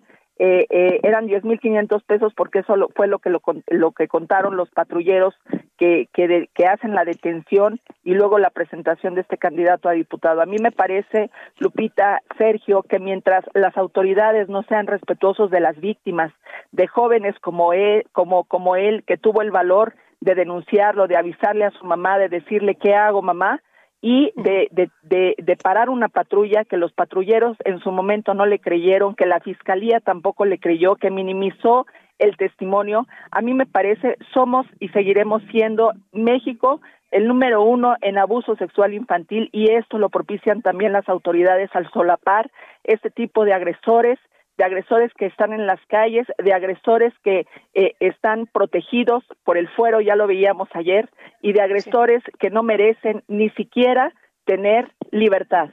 Libertad cuando un agresor directamente lo señala. Después de que has dicho esto, eh, la Fiscalía Capitalina, tengo entendido, va a continuar con la investigación. ¿Crees que haya una investigación eh, pues eh, apegada a, derecho que no favorezca al diputado? A mí, a mí me parecería, Sergio Lupita, contundente, contundente que tomen en cuenta primero el testimonio del joven, segundo que hagan lo que deberían de hacer, que es continuar con los protocolos que merecería la víctima desde el día de ayer. Desde el día de ayer el, eh, tuvieron al joven desde las 7 de la mañana hasta las casi 11 de la noche, lo tuvieron en la fiscalía y solamente dice la mamá que, que les leían otra vez, otra vez, otra vez lo que ellos habían declarado, mientras a, al agresor, al candidato a diputado, al presunto, vamos a llamarlo así, porque luego se ponen muy dignos y, y, y, les, y les irrita que uno lo señale, eh, eh, al presunto lo habían dejado libre y él ya estaba dando una conferencia de prensa diciendo que ya los ya se había dado seguimiento a esta denuncia cuando ni siquiera habían atendido a la víctima. A mí me parece que la Fiscalía tiene un gran trabajo, no solamente porque esto ya está en los medios, la Fiscalía no tendría por qué esperar a que saliera en los medios de comunicación una denuncia de tal magnitud y de, de tal gravedad para que hagan su trabajo. Ellos están ahí para atender a las víctimas, no para solapar a los agresores. Pues Joali, como siempre agradecemos mucho que puedas platicar con nosotros, que nos platiques de estas investigaciones y nos presentes estos testimonios. Muchas gracias a ti, Sergio Lupita, muy muy buenos días y yo seguiré dando a lo largo del día eh, eh, esta entrevista la voy a presentar con Ciro Gómez Leiva. Eh, eh, yo espero que los medios se solidaricen, se solidaricen con las víctimas. Imagínate si cada medio de verdad le diera voz a cada víctima otra cosa sería para este país y otra historia sería para las víctimas que están ávidas de contar su historia y de todas las, las negligencias por las que pasan cuando tienen la necesidad de que la autoridad los escuche, porque ni siquiera eso hacen, escuchar a las víctimas. Muy bien, pues Joali, muchas gracias por compartir esta información con nosotros. Gracias a ti. Buen día. Buen día. Buen día. Son las 8 de la mañana con 35 minutos. Jaque Mate con Sergio Sarmiento.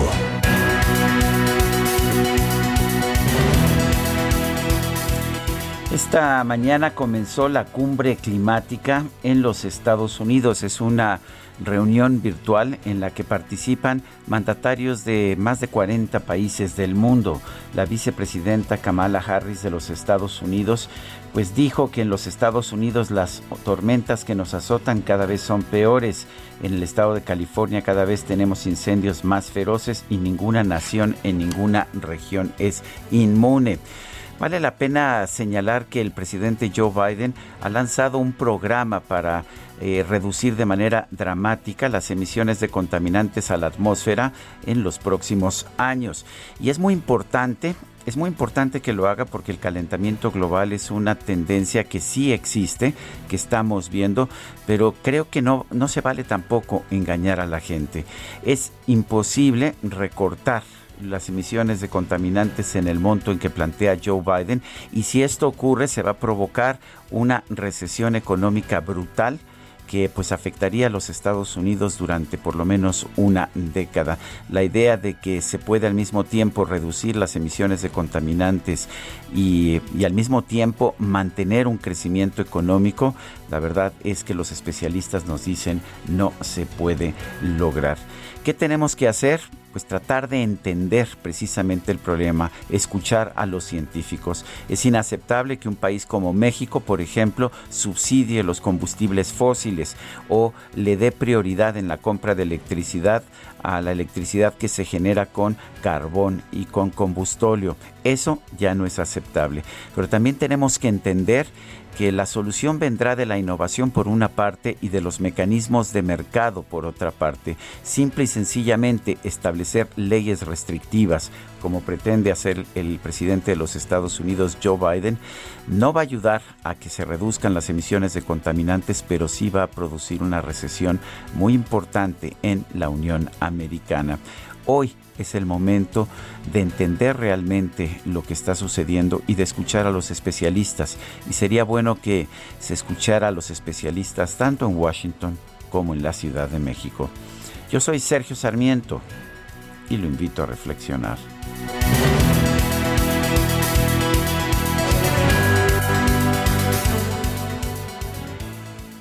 Sergio Sarmiento y Lupita Juárez. Tecnología con Dalia de Paz.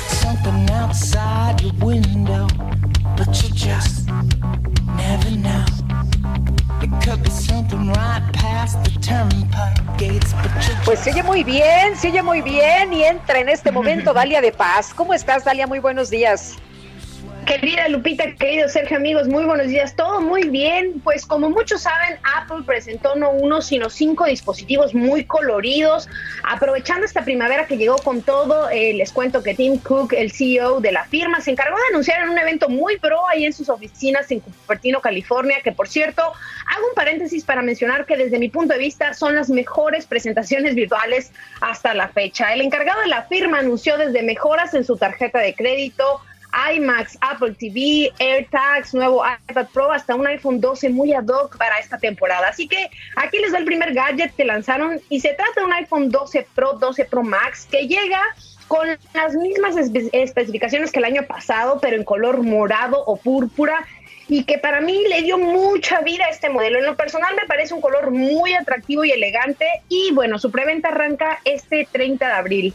El segundo dispositivo de Apple y que en este espacio comentamos hace unos días que se presentaría es el tan esperado AirTag, que es un pequeño dispositivo que funcionará con la app encontrar y que nos ayudará a encontrar literalmente nuestras llaves, mochila o cualquier objeto que llevemos en nuestro llavero inteligente. Ya saben que siempre lo perdemos. Bueno, pues vamos a poder decirle a Siri que nos diga dónde está la bolsa y si el objeto se encuentra cerca, como debajo de un sillón o en otra habitación, podremos seguir el sonido gracias a una bocina integrada en este AirTag. Gracias a la tecnología de banda ultra ancha, vamos a poder ver la distancia y hasta cómo llegar a él. El precio de este equipo es de 749 pesos y es importante comentarles que solo funciona con equipos iOS, es decir, con iPad o con el iPhone. El tercer protagonista de este evento fue el Apple TV, el cual también se renovó y ahora llega con procesador A12 Bionic Dolby Vision, prometiendo una calidad de imagen mucho mayor a los modelos anteriores. De hecho, este Apple TV 4K reproduce video con alto rango dinámico, al doble de velocidad de cuadros para que todo se vea muy nítido con colores más realistas e intensos. Además, vamos a poder calibrarlo eh, todo el color a través de nuestro iPhone para sumergirnos en nuestro televisor. También incluye un control remoto y un botón especial para pedirle a Siri lo que sea. Este dispositivo comienza en los 4.499 pesos para la versión de 34 de 32 gigas el cuarto producto que yo creo que dejó a muchos, Lupita, Sergio, amigos, con la boca abierta, y es que no es para menos, los colores, la pantalla y el diseño son espectaculares. Es el nuevo iMac. Esta fue rediseñada, redujeron su grosor, es de apenas 11.5 milímetros, llega con pantalla de 24 pulgadas con 11.3 millones de píxeles, resolución 4.5K, retina y con su propio procesador, el M1 y tal y como asegura Apple, junto a la actualización de su propio eh, proceso, eh, de su sistema operativo, prometen una velocidad de un 85% mayor a sus anteriores modelos, así como una GPU dos veces más rápida. Además es compatible con el audio espacial al reproducir videos con Dolby Atmos, así que prácticamente tendremos un cine, pero en nuestro escritorio. Estará disponible en tres versiones, comienza en los 33.500 pesos. Y bueno, ahora sí el último equipo de la manzana es un nuevo iPad Pro con capacidades como si fuera una computadora, porque también llega con su procesador M1 que mejora en gran medida la fluidez y la potencia del dispositivo en comparación con los modelos anteriores. Según el modelo, cuenta con un panel Liquid Retina o Liquid Retina XDR, que en el caso, por ejemplo, del iPad Pro de 12.9 pulgadas llega con 4 millones de píxeles, 10 mil mini LEDs y HDR, entre otras mejoras, dotando al iPad Pro de una calidad de imagen nunca antes vista en un dispositivo pues de este tipo. Esta vez su almacenamiento, les cuento, llega hasta 2 terabytes y conectividad 5G para conectar, guardar lo que quieran. Imagínense 2 terabytes. La preventa para la mayoría de estos productos que les mencioné comenzará este 30 de abril, Día del Niño, para que se vayan ahí consintiendo y llegarán a mediados o a finales de mayo a nuestro país. Bueno, pues en mis historias destacadas de Instagram, Dale de Paz, y ahí en Twitter, Dale de Paz, también les comparto pues un link con más detalles ahí con el link del Heraldo para cualquier duda. Sergio, Lupita, amigos, les mando un abrazote y por favor, adelántenme el aguinaldo. Bueno. Muy bien. Dalia de Paz, muchas gracias. Muy buenos días. Un abrazo y feliz Navidad de una vez. abrazo, buen día. Son las 8 de la mañana con 42 minutos. La Asociación Civil Consejo Ciudadano para la Seguridad Pública y la Justicia Penal dio a conocer los resultados de su ranking 2020 de las 50 ciudades más violentas del mundo. ¿Y qué cree usted? 18 de esas 50 ciudades son mexicanas. José Antonio Ortega Sánchez es presidente de la Asociación Consejo Ciudadano para la Seguridad Pública y la Justicia Penal. José Antonio, ¿cómo estás? Buenos días. Bien, Sergio, buen día. Eh, cuéntanos, eh, ¿cuáles son las ciudades mexicanas que están en esa situación y qué está pasando en México? O sea, teníamos violencia, pero no a este grado, ¿no? Teníamos violencia, pero evidentemente que no a este grado y ahora consideramos que México es el epicentro de la violencia mundial. Nosotros hacemos este ranking desde hace 13 años, en 2008 empezamos, y nuestra metodología es revisar homicidios dolosos contra población para sacar la tasa por 100.000 habitantes. Las ciudades que están dentro del ranking es Celaya en su área metropolitana como la número uno con una tasa de 109.38 homicidios por cada 100.000 habitantes. Tijuana con el lugar segundo en su área metropolitana con una tasa de 105.15 homicidios por cada 100.000 habitantes. Juárez en el tercer lugar con una tasa de 103.61 homicidios por cada 100.000 habitantes. Ciudad Obregón en el cuarto lugar con una tasa de 101.13 homicidios por cada 100.000 habitantes. Irapuato en su área metropolitana en el quinto lugar con una tasa de 94.99 homicidios por cada 100.000 habitantes.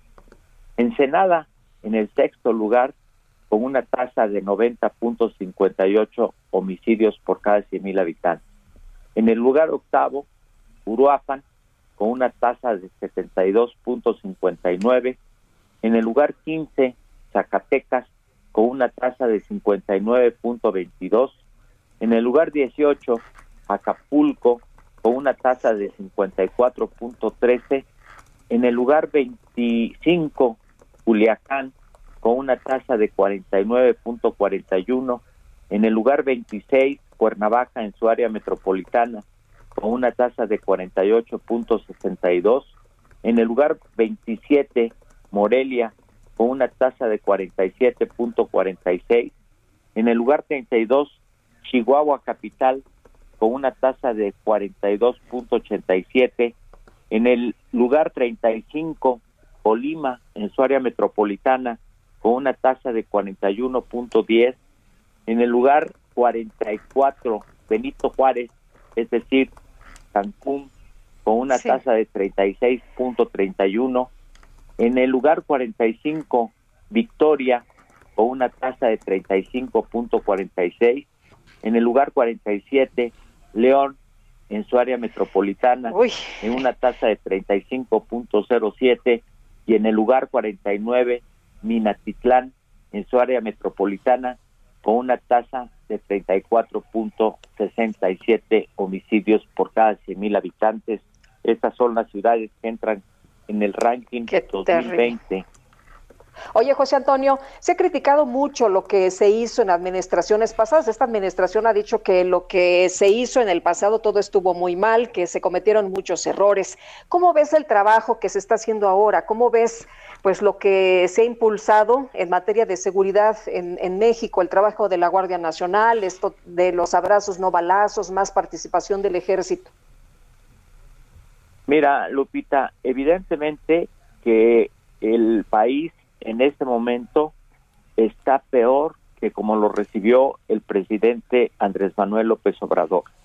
Y la política pública que ha ejercido para bajar la violencia no ha sido la adecuada.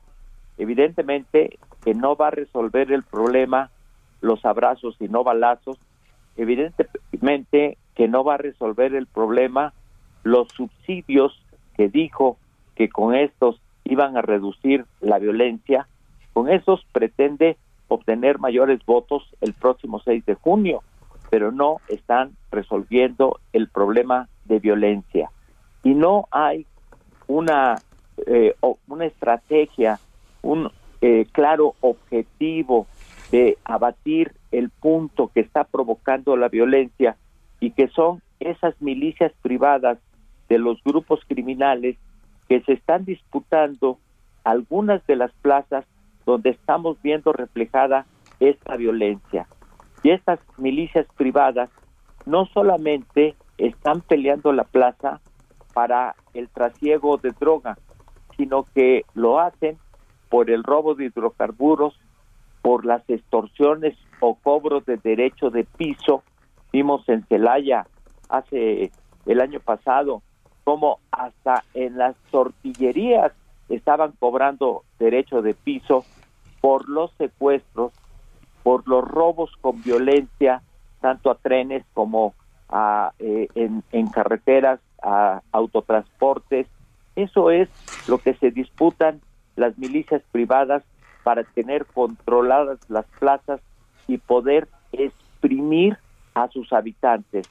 No solamente es el trasiego de droga. Y eso evidentemente hace que el problema de violencia sea más grave para los mexicanos que están viviendo en esos lugares.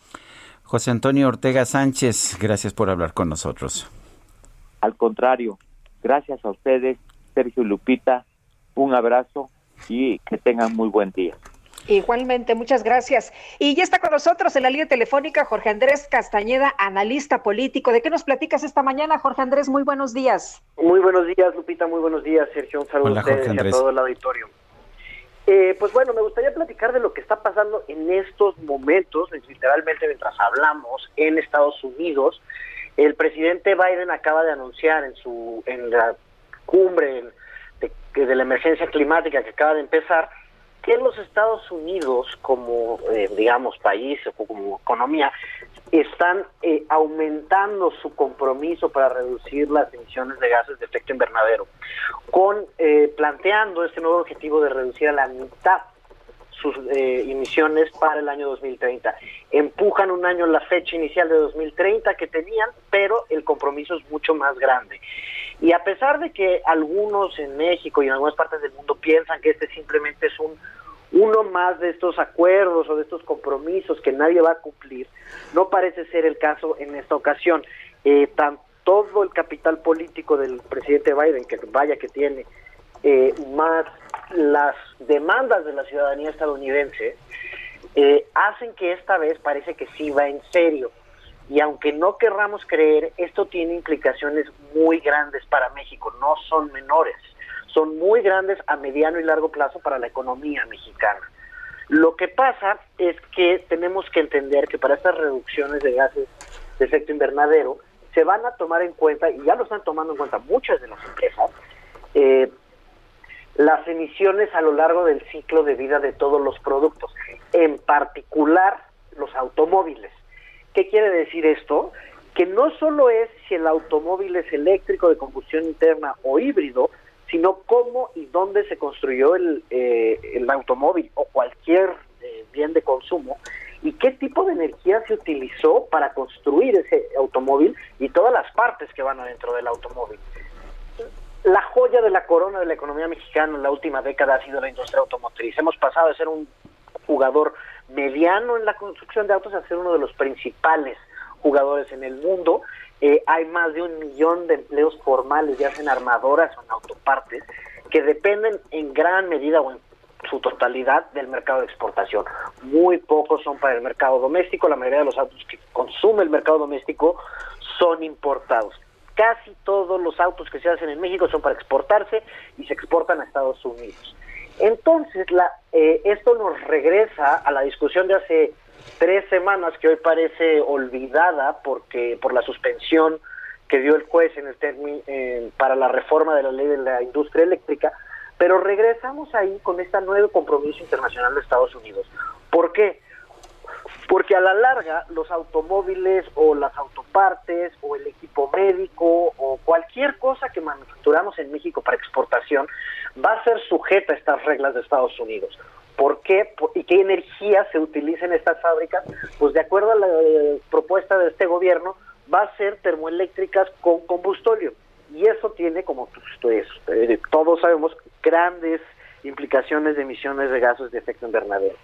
¿Qué va a pasar con esto? No quiere decir que mañana van a dejar de comprar automóviles los americanos, por supuesto que no, pero parte de estos compromisos sí ponen en una situación muy complicada a todas estas empresas que tienen que tomar decisiones eh, que no son de un día a otro, de dónde van a invertir, dónde van a poner las plantas de las armadoras, las autopartes, eh, las baterías que ahora se van a volver fundamentales y qué tipo de energía se está utilizando para esas plantas.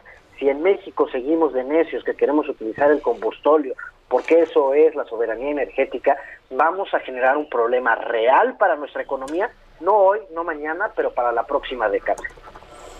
Muy bien, pues Jorge Andrés, muchas gracias y que tengas un excelente día. Muchísimas gracias a ustedes y un saludo a todo el auditorio. Gracias. Son las 8 de la mañana con 54 minutos. Le recuerdo nuestro número para que nos mande usted algún comentario por WhatsApp. 55 20 10 96 47. Guadalupe Juárez y Sergio Sarmiento estamos en el Heraldo Radio. Regresamos un momento más.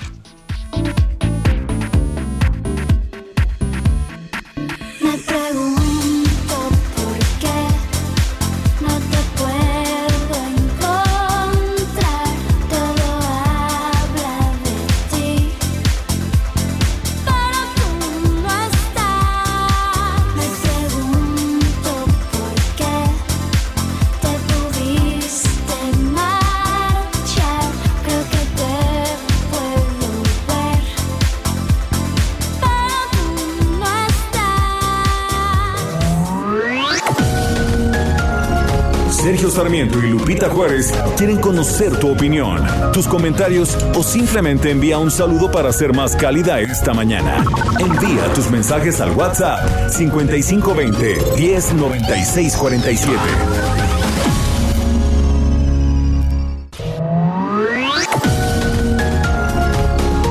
Continuamos con Sergio Sarmiento y Lupita Juárez por El Heraldo Radio.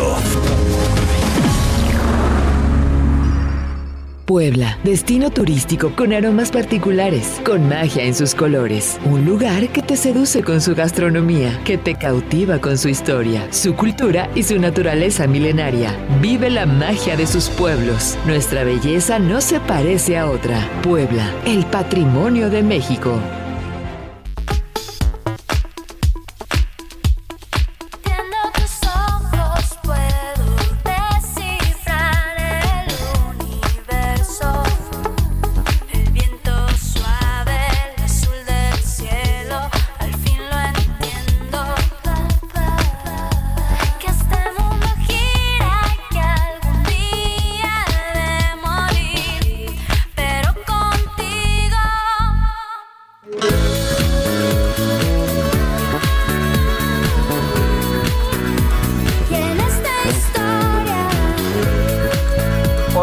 Probadita de Velanova. Estamos escuchando música de este grupo musical en el cumpleaños de Richie Arreola lo estamos haciendo con mucho gusto.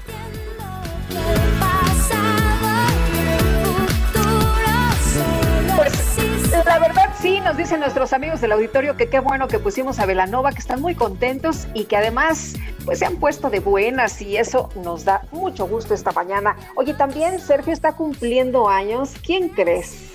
84 años, Jack Nicholson. Jack Nicholson, híjole. Ni más ni menos. Oye, qué peliculón, actorazo, tres Oscar, El Resplandor. ¿Te acuerdas de esa película? ¿Cómo Qué impresión. ¿Cómo, cómo Yo no? creo que Me da que, miedo. que- sí, sí, sí, de suspenso, cómo nos tenía, qué barbaridad.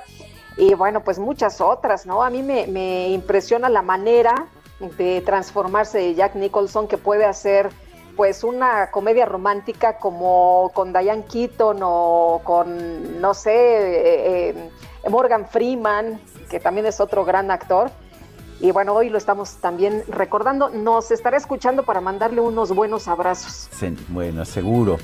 Bueno, Marta Macías me- nos dice que pues que ella ella tocó, ella cantó con Richie Arriola y, y una banda que ella que ella tenía y que fue a los primeros conciertos de Velanova, dice que lo recuerda todavía en proyecto.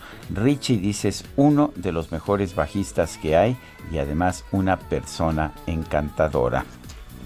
Y lo hemos entrevistado, hemos platicado con ellos, con Velanova, por cierto, en algunas ocasiones, Sergio, en entrevistas en la radio cuando se podía, ya sabes, toda la bola, toda la banda, ahí todos juntitos, pegados unos a otros. Oye, y este, Amy Shehoa en los mensajes pregunta seria nos dice, ¿cómo le hacemos los de a pie para, a- para oponernos al padrón celular y hacerle entender a este gobierno autoritario que los criminales no somos nosotros y que la constitución no es para que se limpien el trasero? Saludos cariñosos, bueno, es lo que escribe Amy Shehoa. Eh, le recomiendo que, que mm, eh, Amy, te, recomiendo que pues sigas Observatel o a Irene Levy. En Observatel van a estar impulsando eh, pues eh, amparos, van a estar informando en las redes sociales sobre diferentes acciones y van a, a ofrecer orientación al respecto. Es así en arroba Observatel.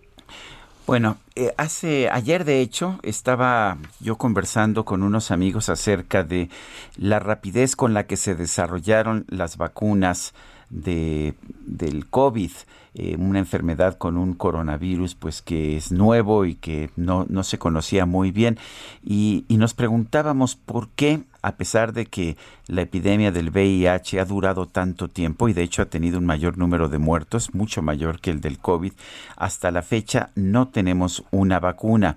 Bueno, pues ahora tenemos esta información. Resulta que México es uno de los ocho países donde se lleva a cabo el ensayo clínico fase 3 conocido como estudio mosaico que busca prevenir, prevenir la infección por VIH a través de un régimen experimental de vacunas. Vamos a conversar con Nat- Natalia Lane.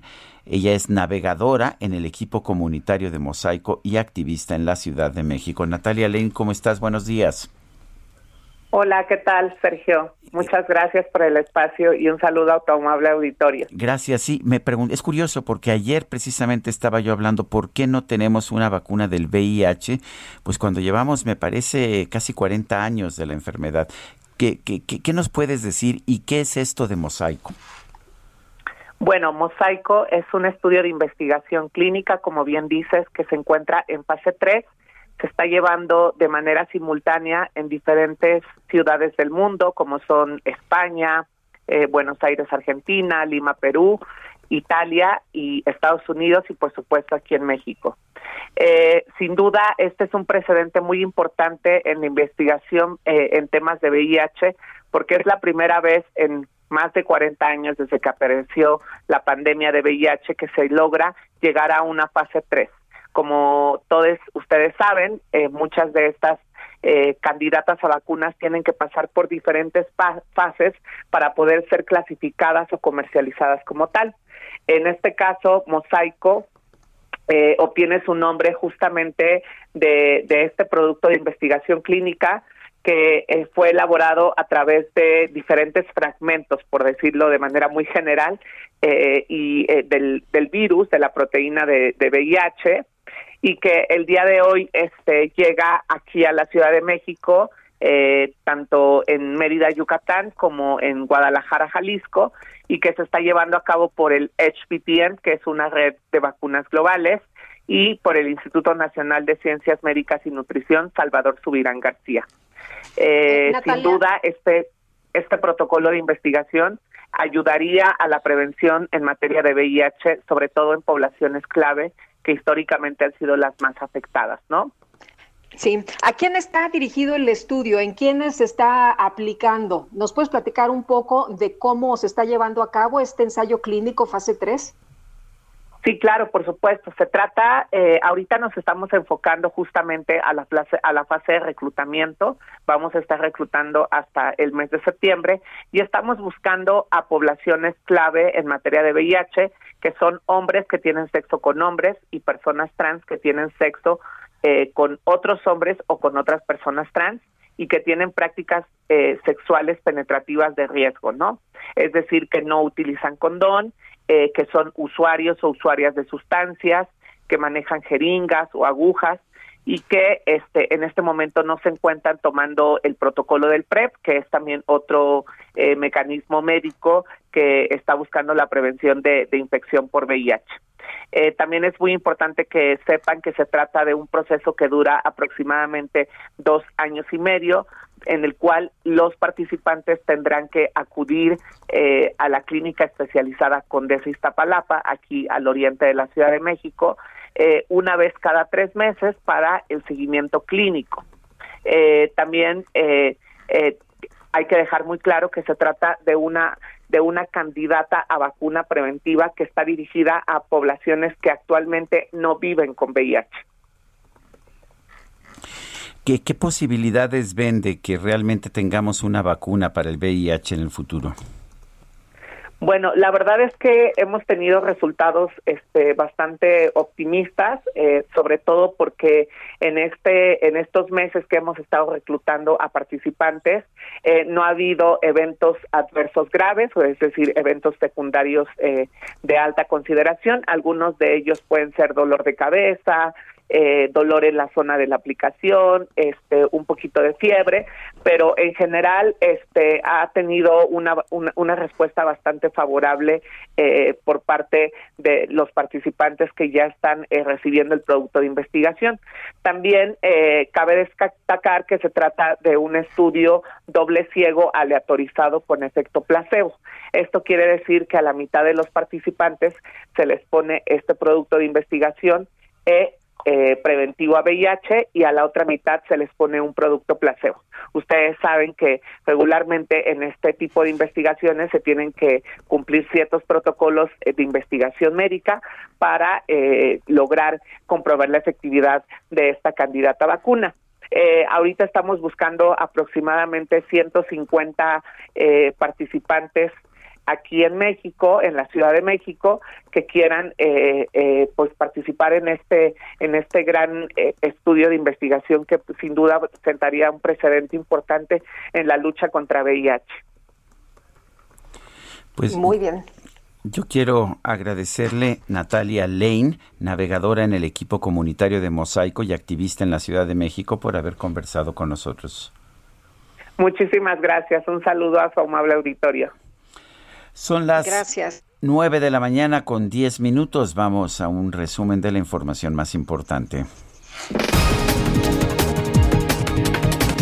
Bueno, en Palacio Nacional el presidente López Obrador denunció que en San Luis Potosí fue detenido un tráiler con 5 mil despensas, las cuales dijo serían presuntamente utilizadas con fines electorales.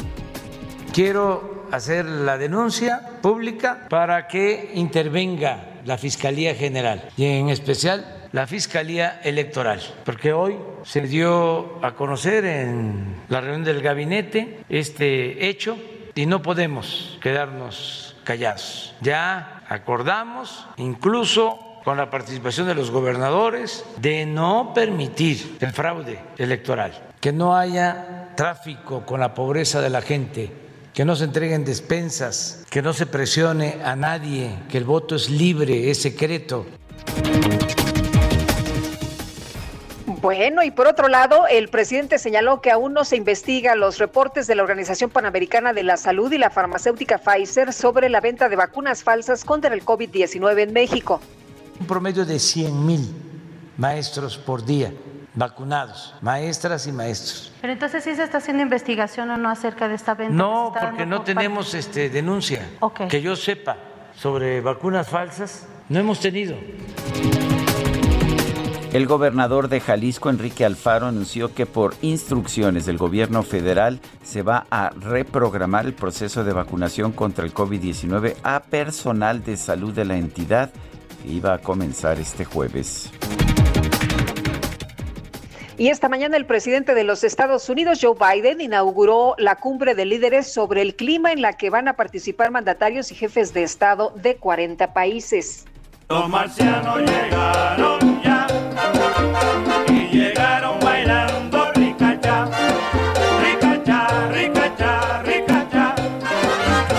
Ricacha, la NASA informó que el pasado 20 de abril el experimento in situ de utilización de oxígeno en Marte, un instrumento que fue enviado al planeta rojo junto con el rover Perseverance, logró por primera vez en la historia transformar el dióxido de carbono de la atmósfera marciana en oxígeno.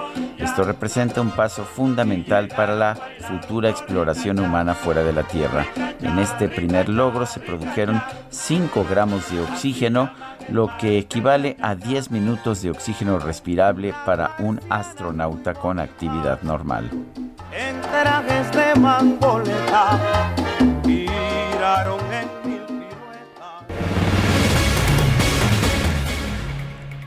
Bueno, y continuamos con la información. El presidente López Obrador está participando en la cumbre sobre cambio climático y bueno, pues ha empezado, ha empezado por hablar de los descubrimientos de petróleo, pero ¿qué más está diciendo? Vamos a escuchar. Empiezo explicando que aunque hemos descubierto tres grandes yacimientos de hidrocarburos, el petróleo que estamos descubriendo se destinará básicamente a cubrir la demanda de combustibles del mercado interno y se acabará con la práctica de exportar crudo, petróleo crudo y comprar gasolinas. De esta forma ayudaremos a evitar el uso excesivo de combustibles fósiles. También estamos modernizando nuestras plantas hidroeléctricas para reducir el uso de combustóleo o carbón en la producción de electricidad. La energía que se produce con agua es limpia y barata.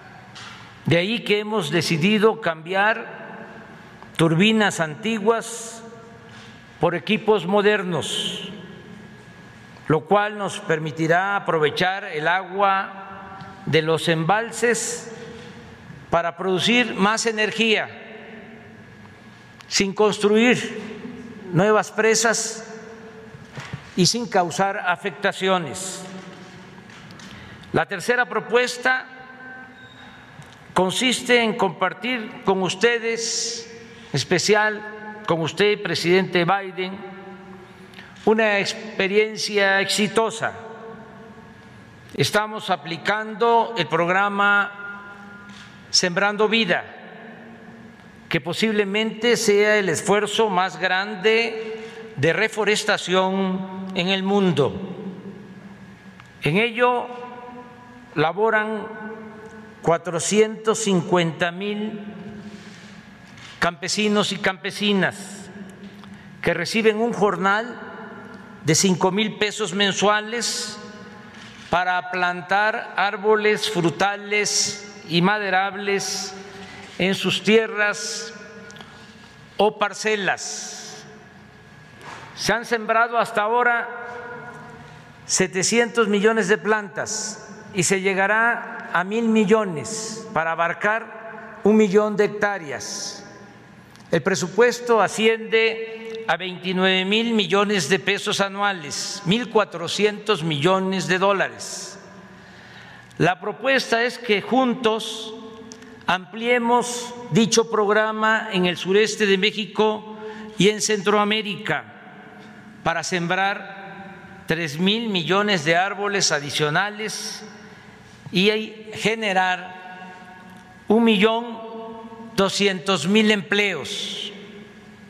Nosotros asumimos nuestra responsabilidad económica y nos comprometemos a ayudar en la organización productiva y social. Y ustedes, presidente Biden, podrían financiar el programa Sembrando Vida en Guatemala, Honduras y El Salvador. Tomemos en cuenta que con cuatro millones de hectáreas de árboles se absorben 70 millones de toneladas de dióxido de carbono por año. Agrego una propuesta complementaria. Con todo respeto, el gobierno de Estados Unidos podría ofrecer a quienes participen en este programa que después de sembrar sus tierras durante tres años consecutivos, tendrían posibilidad de obtener una visa de trabajo temporal y luego de otros tres o cuatro años podrían obtener hasta la residencia en Estados Unidos o su doble nacionalidad. El fenómeno migratorio. Pues ahí parte de lo, que dice el presidente de la República en esta cumbre, está participando en la cumbre sobre cambio climático en Estados Unidos. Le tendremos, por supuesto, un resumen de lo que está diciendo y de las reacciones que hay sobre este programa que está presentando. Son las nueve de la mañana con 18 minutos. Ruta 2021, la ruta hacia las elecciones presenta. Y vamos precisamente a nuestra información política. El aspirante de la coalición Va Fuerte por Nuevo León, integrada por el PRI y el PRD, Adrián de la Garza, presentó ante la delegación estatal de la Fiscalía General de la República una denuncia de hechos en contra del aspirante del partido Movimiento Ciudadano, Samuel García. En la línea telefónica tenemos a Adrián de la Garza, aspirante de la coalición Va Fuerte por Nuevo León. Adrián de la Garza, buenos días, gracias por tomar la llamada. Muy buenos días, Sergio. No encantado de poder platicar contigo y todo tu auditorio. A ver, cuéntanos, ¿cuáles, ¿cuáles son las evidencias, cuáles son los indicios que has presentado a la Fiscalía General de la República? Bueno, obviamente eh, el, vínculo familiar directo que presentamos a través de videos de otros y de otros medios de prueba. Eh, también, obviamente, el, eh, el, pues el enriquecimiento que se dio por parte de la familia de Samuel García, eh, casi casi después de la eh, detención de Gilberto García Mena, el líder del cartel del Golfo, y una serie de operaciones que eh, las de la llamada situación en pago, que son cuando se utilizan sistemáticamente, se utilizan, es decir, en, en, muchas ocasiones, en lugar de adquirir a través del pago de dinero, sino se adquiere a través de acciones en pago, pues eh, se presume el eh, lavado de dinero. Son operaciones que son comúnmente utilizadas para, para lavar dinero cuando, repito, se utilizan sistemáticamente. Son algunos de los indicios. Eh, obviamente la, la Fiscalía de la General de la República tendrá que hacer las indagaciones correspondientes, ampliar esta investigación, como por ejemplo la relación que existe en pagos o en depósitos que hace un miembro del despacho activo el despacho del papá de Samuel con eh, la familia de Gilberto García Mena el Yunes. Son depósitos en efectivos que se hacen, al menos tenemos eh, documentados eh, dos o, de dos a cuatro aproximadamente. Y obviamente la, la fiscalía pues tendrá que ampliar esta investigación para ver por qué hacen esta, estos depósitos constantes. repito, un miembro de la un miembro del despacho del despacho de la familia de Samuel García a la familia directa de Gilberto García Menos Jr. Eh, Adrián, muy buenos días. Eh, se estaban haciendo depósitos, tengo entendido, de, por 100 mil pesos, ¿no? A esta, a esta persona, pero también declaró eh, Samuel García que él solo se estaba haciendo donaciones porque no le alcanzaba con lo que se le estaba dando como candidato. ¿Tú también te estás haciendo donaciones? No, no, no. No, no me estoy haciendo ninguna donación. nosotros tenemos un financiamiento por parte del partido oficialmente y eh, obviamente los financiamientos que a los que tenemos derecho de acuerdo a la ley electoral por parte de, particulares o empresas. Adrián, ¿esta campaña se está convirtiendo en una lucha en, lodo? No, Sergio, mira, este, lo que sí tengo que dejar claro es que eh, por parte de mis contrincantes solamente he tenido injurias, me han estado levantando falsos sin ninguna prueba de ninguna naturaleza.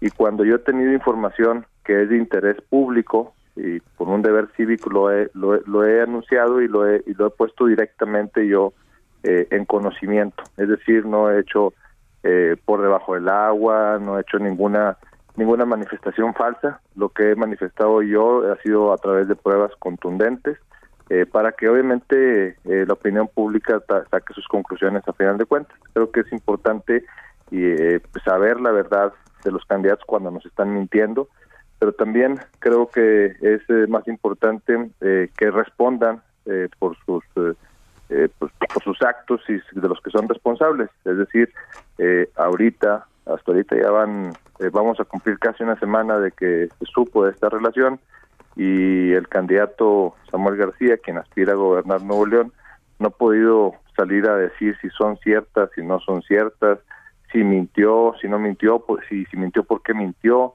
en fin, una serie de cuestionamientos que creo que la opinión pública tiene derecho a saber y hasta ahorita pues no no ha habido eh, posibilidad de que él pueda responder a esto. Yo lo que preguntaría es, eh, ese es el temple que tiene quien aspira a gobernar, a gobernar Nuevo León, pues eh, habrá que pensarlo si la gente quiere votar por él. Adrián de la Garza, gracias por conversar con nosotros esta mañana. Al contrario, gracias a ustedes. Bueno, son las 9 de la mañana, 9 de la mañana con 24 minutos. Le recuerdo nuestro número para que nos mande usted mensajes por WhatsApp. 55 20 10 96 47, sí. 55 20 10 96 47. Guadalupe Juárez y Sergio Sarmiento estamos en el Heraldo Radio. Nos gusta mucho escuchar sus puntos de vista. Vamos a una pausa. Regresamos en unos momentos más.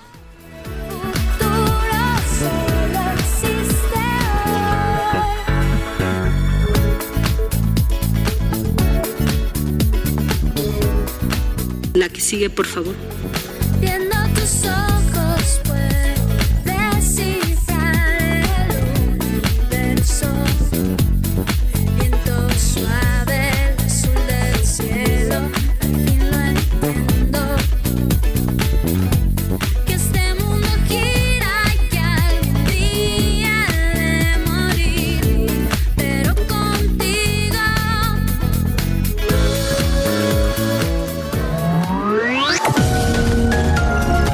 Sergio Sarmiento y Lupita Juárez quieren conocer tu opinión, tus comentarios o simplemente envía un saludo para ser más cálida esta mañana.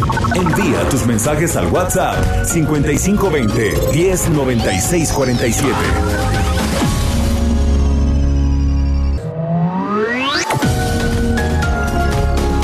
Continuamos con Sergio Sarmiento y Lupita Juárez por El Heraldo Radio.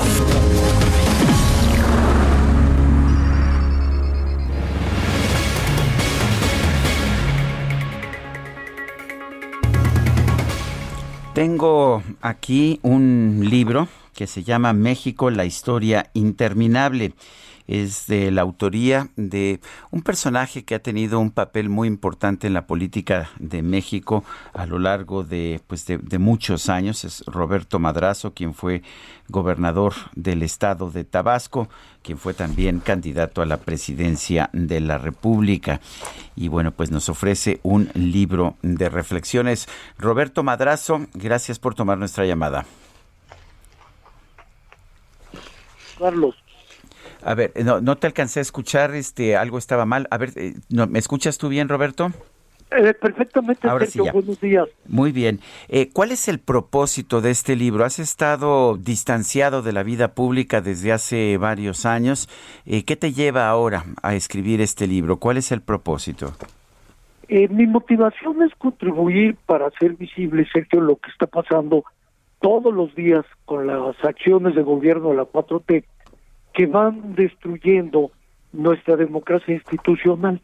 Una democracia que, como sabemos, pues nos costó más de 30 años a los mexicanos tenerla en condiciones para alejarnos de aquel país autoritario, de aquel país de un solo hombre, de aquella dictadura perfecta, como lo señaló Mario Vargas Llosa, y que pudiera tener contrapesos, pudiera tener organismos autónomos que de manera institucional fueran frenos para las obsesiones de la presidencia de la República.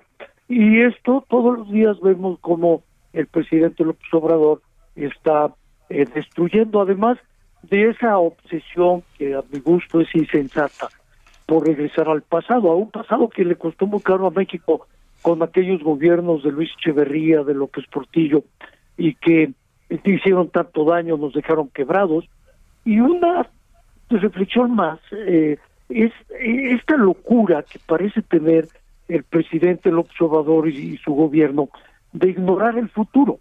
No quieren hablar de ello cuando empiezan a señalar cosas que van hacia el futuro, lo hacen caminando hacia atrás y, y esto es riesgosísimo porque México no va a sobrevivir aislado. Nosotros como país necesitamos conectarnos con países desarrollados, generar confianza, traer inversiones, aprovechar las ventajas del siglo XXI en educación, en ciencias, en tecnologías, para poder avanzar. Eh, Roberto, hablando del futuro, en uno de los capítulos eh, hablas precisamente cuando en México nos jugábamos el futuro, esta revolución que se dejaba ver apenas en los juegos digitales, pero el capítulo me llama mucho la atención porque lo titulas ¿Por qué todo se nos pudre? ¿Por qué pareciera que en México eh, vamos a lograr algo importante y luego ya no se concreta? Y es, eh, gracias Lupita, es increíble cómo hemos perdido oportunidades en el país, eh, porque somos casi casi un país de historias seccionales. Esta vida que nuestro país tiene cada seis años, en donde quien llega destruye lo pasado y empieza a construir de nuevo y, vamos perdiendo eh, el sentido de la continuidad de cosas importantes que el país necesita conservar para poder salir adelante. Y esa pesadilla que vemos cada seis años eh, se repite. Es, es un poco la razón de esta historia interminable que el libro nos va contando. Somos un país de eternos retornos nos cuesta muchísimo a los mexicanos ser actuales, caminar hacia el futuro, pareciera que damos un paso, dos hacia adelante y luego todo lo que viene es volver hacia atrás a destruir lo que habíamos avanzado. Eh, dices en una parte de tu, de tu libro que la crisis debe leerse con clave en una forma verbal, que es la favorita de Andrés Manuel López Obrador, destruir, una forma de pensar y de actuar que lo ha acompañado igual a lo largo de las tres últimas décadas. No es ningún secreto, Roberto, que eres tabasqueño, al igual que al igual que Andrés Manuel López Obrador, lo conoces muy bien. ¿Cuándo lo conociste y cuáles fueron tus impresiones en esos primeros tiempos? Nosotros nos conocemos desde la adolescencia allá en Tabasco y luego nos tocó estar eh, compartiendo cosas cuando él todavía pertenecía al mismo partido que yo, que es el PRI. Luego él se sale y en 88 me toca eh, tener la primera rivalidad eh, político-electoral con él, porque él pretendía ser gobernador del estado, compitió contra Salvador Neme Castillo, yo era presidente del partido, y ahí comenzamos a tener ya caminos diferentes porque él desde el 88 decide caminar junto con el ingeniero Cuauhtémoc Cárdenas eh, en la candidatura hacia la presidencia de la República. Y yo no compartí, aunque reconozco al ingeniero Cárdenas una gran labor eh, por la democracia en nuestro país, ya no compartí la visión de tener un México cerrado, un México que no correspondía a la visión de futuro que en aquellos años 80 eh, yo pensaba y sigo pensando que era y es la correcta, la apertura de la economía de México, la posibilidad de ligarnos a un mundo globalizado y poder aprovechar esas ventajas. A partir de ahí empezamos a tener nuestras rivalidades político-electorales. Eh, Roberto, hay quien dice que Andrés Manuel ha cambiado, que no es el Andrés Manuel que pues que, conocimos cuando fue eh, eh, jefe de gobierno de la Ciudad de México. ¿Tú crees que el presidente ha cambiado? ¿Crees que ahora que está en la presidencia es eh, un político distinto al que conocíamos? pienso, Lupita, que nos ha faltado conocerlo más. Él no ha cambiado, él es así, va a seguir siendo así, no tiene por qué cambiar, vive en estas contradicciones eh, de su propia personalidad. Eh, él dice que no tiene delirios de grandeza, pero todos los días estamos viendo que trata de colocarse a la altura de los grandes héroes de la patria y, y dice que está en contra de la clase gobernante, de sus lujos, la frivolidad, la codicia, pero le encanta vivir en el palacio virreinal. Eh, dice que no es partidario de la venganza, pero todos los días sus mensajes irrefrenables de odio, de intentos por intimidar, de perseguir a los adversarios, lo van contradiciendo, o cuando era jefe de gobierno que se opuso en el 2003 a la ley de transparencia, y lo vemos ahora que como presidente electo presenta 50 puntos que tienen que ver con el combate a la corrupción, pero desconoce el Sistema Nacional Anticorrupción, o lo vemos cuando el INEGI señala el lamentable desempeño de la economía con datos duros y él sigue insistiendo que vamos bien, o cuando ya no puede negar el cierre de más de un millón de negocios por la pandemia y 12.5 millones de personas en el desempleo. Él dice, bueno, íbamos bien, pero la pandemia nos afectó. Eh, él es así, él no respeta la ley, recordemos cómo bloqueaban los post petroleros, recordemos cómo el presidente Cedillo y todo esto está narrado en el libro, eh, le abre la puerta aún no reuniendo los requisitos para poder gobernar en aquel entonces el Distrito Federal, porque él no tenía la residencia, él vivía en Tabasco. Eh, le ha resultado eh, siempre estar por encima de la ley. Y como él no tiene planos para su gobierno, improvisa. Y entonces no tenemos rumbo, son solo ocurrencias.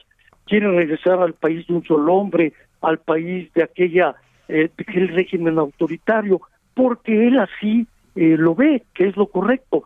Este exceso ideológico con el que él ha gobernado desde que era jefe de gobierno y sigue gobernando de la misma manera, es su sello personal. No tiene por qué cambiar.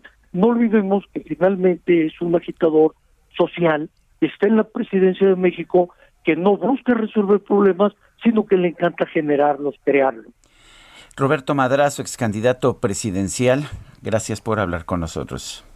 Muchas gracias, Sergio Lupita. Que tengan un buen día. Hasta luego, muchas gracias. El libro se llama México, la historia interminable y es de Editorial Planeta. Son las 9 de la mañana con 39 minutos. Y vámonos con Mónica Reyes. Gracias, Sergio Sarmiento, Lupita Juárez, qué gusto saludarlos esta mañana y como siempre me da mucha alegría ver a Aris Chávez aquí en cabina con nosotros porque siempre, siempre nos tiene muy buenas noticias acerca de cómo protegernos, cómo cuidarnos, cómo no olvidarnos de nuestro sistema inmunológico. Aris Chávez, representante de productos y tratamientos Politécnico, ¿cómo te va? Muy buenos días. Vamos a hablar del factor de transferencia, no hay de otra. ¿Qué más? Definitivamente, mi querida Moni, es un tratamiento espectacular y yo yo le invito al auditorio que ponga mucha atención y sobre todo vaya anotando este teléfono porque claro que hay sorpresas y regalos para el auditorio. Así que vaya anotando 55 56 49 44 44. Seguramente muchos del auditorio estamos preocupados, por supuesto, yo creo que todos, por los contagios, porque estamos en un grave riesgo, toda la población, y estamos buscando alternativas que nos ayuden a mejorar nuestra salud y sobre todo a no contagiarnos. Hoy les tengo una muy buena noticia el factor de transferencia es un tratamiento maravilloso que nos ha ayudado a miles de personas en esta época de pandemia. ¿Por qué? ¿Qué es lo que hace? El factor de transferencia primero es un tratamiento que desarrolla el Instituto Politécnico Nacional. Fueron más de 10 años de investigación científica en donde se logró encontrar la forma de elevar el sistema inmunológico. Han descubierto que el sistema inmunológico es el encargado de protegernos de contagios de virus y de bacterias tiene que ver con las fallas que a veces presenta nuestro cuerpo en enfermedades autoinmunes crónico-degenerativas, así que desarrollan este tratamiento que nos ayuda a elevar nuestras defensas. Pero cuando les digo que eleva las defensas, estamos hablando de un 470%. Tanta elevación de nuestros glóbulos blancos y de nuestros leucocitos nos permite en esta actualidad crear una barrera protectora que hace mucho más difícil un contagio. Esta noticia es extraordinaria porque todos estamos precisamente queriendo encontrar un tratamiento que nos ayude con esto. Ahora, la primera pregunta que me hacen siempre es, ¿qué pacientes pueden tomarlo? Todos de manera preventiva tenemos pacientes bebés hasta personas de la tercera edad.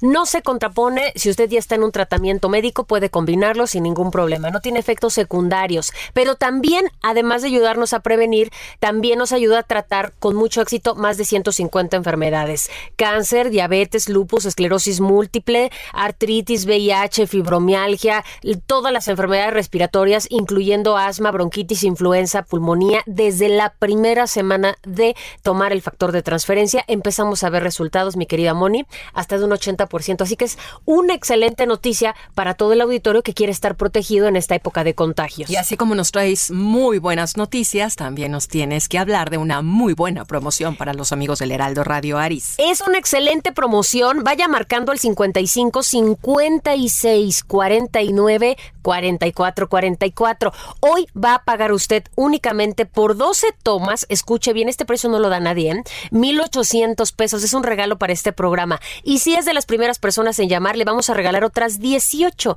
Quiere decir que usted va a recibir 30 dosis por 1,800 pesos. Y además gratis le vamos a brindar dos caretas de máxima protección, dos cubrebocas N95, dos geles antibacteriales y un regalo especial. Comuníquese ahorita al 55 56 49 44 44 y le vamos a regalar un smartwatch. Es un reloj inteligente con múltiples funciones y entretenimiento para que también cuidemos nuestra salud y va gratis. Así que a llamar 55 56 49 4444 para pedir el factor. Claro que sí, a marcar en este momento, queridos amigos, anímense, marquen ya. Gracias, Aris. Muy buenos días. Regresamos con ustedes, Sergio Sarmiento, Lupita Juárez. Permiso Cofepris 1733 00519 p o 451. Cuidado, cuidado. El siguiente espacio viene acompañado de La micro deportiva. Mentira, mi vida, lo que se da y no se mira. Mentira, fundida por miel que va por mi piel. Mentira, prohibida, Julio Romero, ¿qué nos tienes esta mañana? Adelante. Muchas gracias, Sergio Lupita, amigos del auditorio. Muy buenos días. Qué placer saludarles. Vámonos rapidísimo con la información deportiva, echando lámina informativa. Bueno, esta Superliga pues ya se quedó prácticamente muerta. El Inter y el Atlético de Madrid abandonaron este proyecto, abandonaron el barco de esta Superliga de Fútbol y solamente llegaron hasta el final, pues prácticamente el Barcelona y el Real Madrid y el Barcelona está esperando pues qué es lo que dicen los socios. Mientras tanto, pues eh, la UEFA y la FIFA sigue con sus amenazas de eh, pues eh, castigar a todos los que participen, pues insisto, ya nada más quedan dos. Bueno, incluso también los gobiernos metieron las manos. Bueno, por lo pronto Ronald Koeman, quien es el director técnico del Barcelona, no quiso ir más allá sobre este tema y escuchamos al técnico del Barça.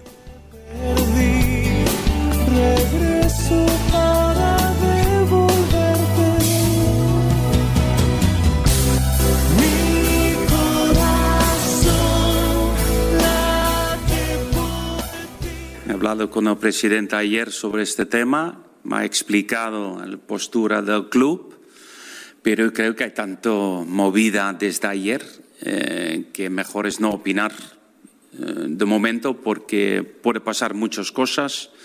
Nadie sabe qué puede pasar porque había equipos que estaban dentro, ahora han dicho que, que no quiere seguir en este tema. Entonces yo creo que hay que esperar que yo, al final de todo, que yo quiero es el mejor para este club.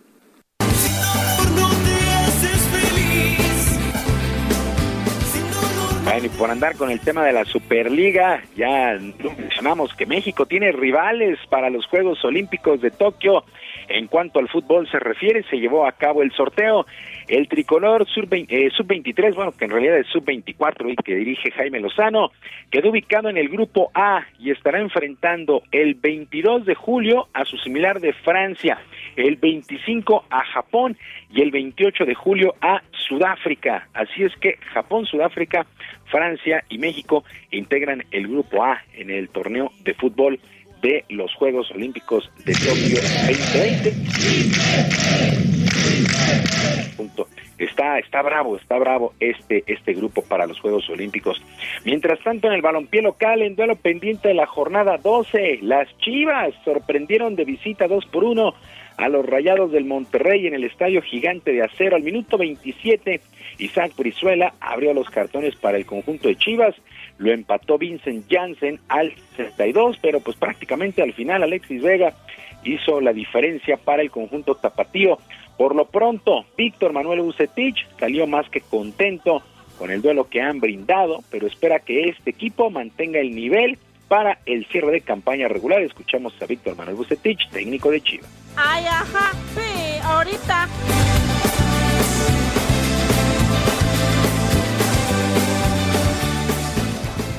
Hoy confirma esa capacidad que tiene el conjunto de saberse desempeñar eh, de una forma correcta.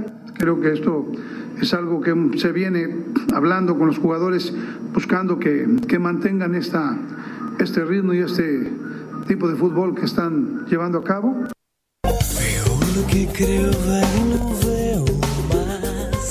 Bueno, con este resultado, Chivas se mete a los 12, eh, tiene asegurado por lo pronto el repechaje, sacó a Pumas, en fin, el cierre del torneo se viene interesante. Bueno, imagínense, califican 12 de 18 equipos, pero aún así está interesante. Bueno, y previo al clásico regio el próximo fin de semana en Tigres también hay mucha incertidumbre, ya que comenzó a correr la información de que el actual técnico de este equipo, Ricardo El Tuca Ferretti, no ha negociado con la empresa Cemex, dueña del plantel, y probablemente estaría dejando el banquillo para dejarlo en manos de Miguel Herrera. Son los rumores que se andan manejando previo al clásico entre Tigres y Monterrey el fin de semana. Pues vamos a ver qué es lo que sucede con el legendario Ricardo El Tuca Ferretti, un técnico que jamás, jamás ha sido cesado a media campaña.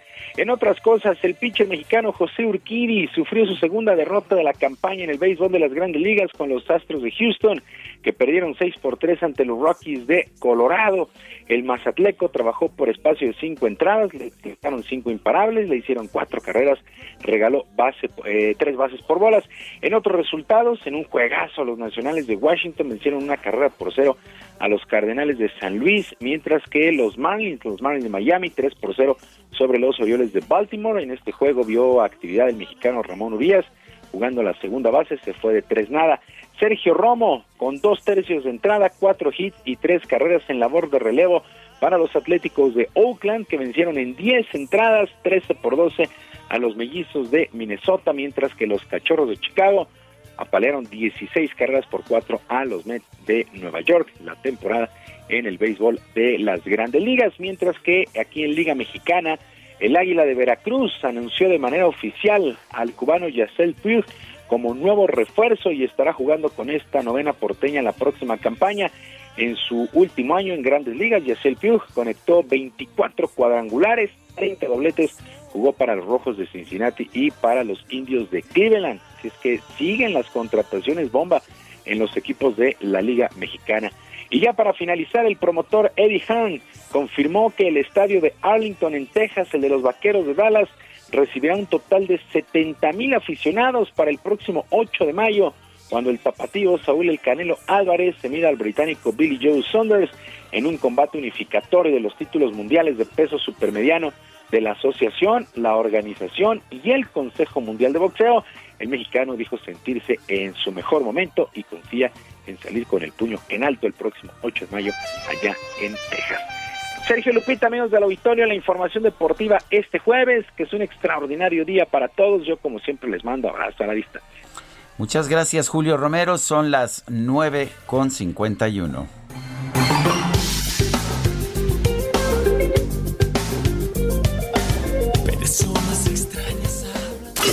Gastrolab con el chef Israel Arechiga. Y está listo el chef Israel Arechiga, quien saludo con el gusto de todas las mañanas. Buenos días. Muy buenos días, querida Lupita, Sergio, todo el auditorio. Qué gusto me da saludarlos. Hola. Y bueno, un, un día como hoy fue un 22 de abril cuando Hernán Cortés funda la ciudad de Veracruz. Imagínense esto, hace 502 años, fue en 1519 y fue la primera ciudad fundada porque era justo la ciudad de entrada de todos los barcos españoles a México, ¿no? Y, y, como tal la ciudad de Veracruz ha visto llegar todos los productos, todo el intercambio cultural y gastronómico y se ha enriquecido su gastronomía y su cocina gracias a ese intercambio. Fue Veracruz quien vio por primera vez el trigo, los limones, el arroz, las habas, especies como las gallinas, los cerdos, los caballos, las reses, y así podemos seguir con productos que incluso relacionamos mucho con la comida mexicana, por ejemplo el tamarindo o la jamaica, ¿no? Que también trajeron los españoles y que a su vez ellos fueron intercambiando con las Indias, con Medio Oriente, y todo este enriquecimiento de materia prima y gastronómico llega por Veracruz, ¿no? Posteriormente tenemos las haciendas que se encargan del algodón, del arroz, del tabaco, y con ello la llegada de los esclavos, y se empieza a hacer una cocina criolla veracruzana que al día de hoy le dio mucha identidad y le dio eh, una forma que, que, a todos nos encanta, ¿no? Cuando hablamos de la cocina veracruzana, hablamos de una de las mejores cocinas de este país, 720 kilómetros de costa. Imagínense la cantidad de producción de pescados y mariscos que vamos a encontrar en Veracruz. Y no nos podemos imaginar la cocina veracruzana sino un guachinango a la veracruzana, que dicho sea, dicho sea de paso, es muy parecido, los ingredientes son tomados del bacalao a la vizcaína, ¿no? Entonces, el bacalao, el, el pescado a la veracruzana es uno de esos platos eh, que, son resultado del sincretismo gastronómico con, los europeos, ¿no? Vamos a tener un buen chilpachole de jaiba, un vuelve a la vida, unos guatapes, vamos a tener unas picaditas, los molotes, los tamales, e incluso el café lechero, ¿no? Que se volvió una tradición en, Veracruz y también, también el café llega a Veracruz, ¿no? Y, lugares como Coatepec, que tienen de los mejores cafés que tenemos en México, pues también es gracias a este, este intercambio gastronómico, ¿no?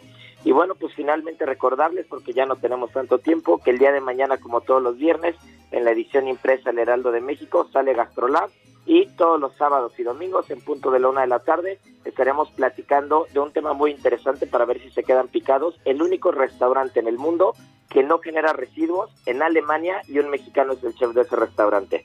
Así que bueno, les mando un fuerte abrazo y nos escuchamos la siguiente semana. Muy bien, me parece excelente Israel, te mandamos un abrazo. Muchas gracias. Y se nos acabó el tiempo, Guadalupe. Pues vámonos entonces, que la pasen todos muy bien, que disfruten este día y nos escuchamos mañana tempranito. Pues hasta entonces, gracias de todo corazón.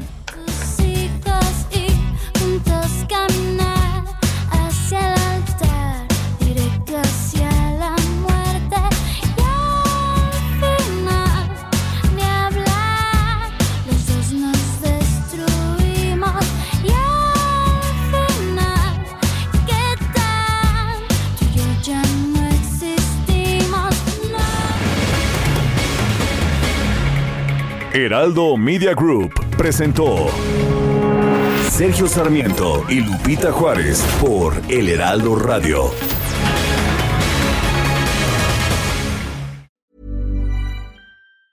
Even when we're on a budget, we still deserve nice things. Quince is a place to scoop up stunning high-end goods for 50 to 80% less than similar brands. They have buttery soft cashmere sweaters starting at $50, luxurious Italian leather bags, and so much more. Plus, Quince only works with factories that use safe, ethical, and responsible manufacturing. Get the high-end goods you'll love without the high price tag with Quince. Go to quince.com slash style for free shipping and 365 day returns.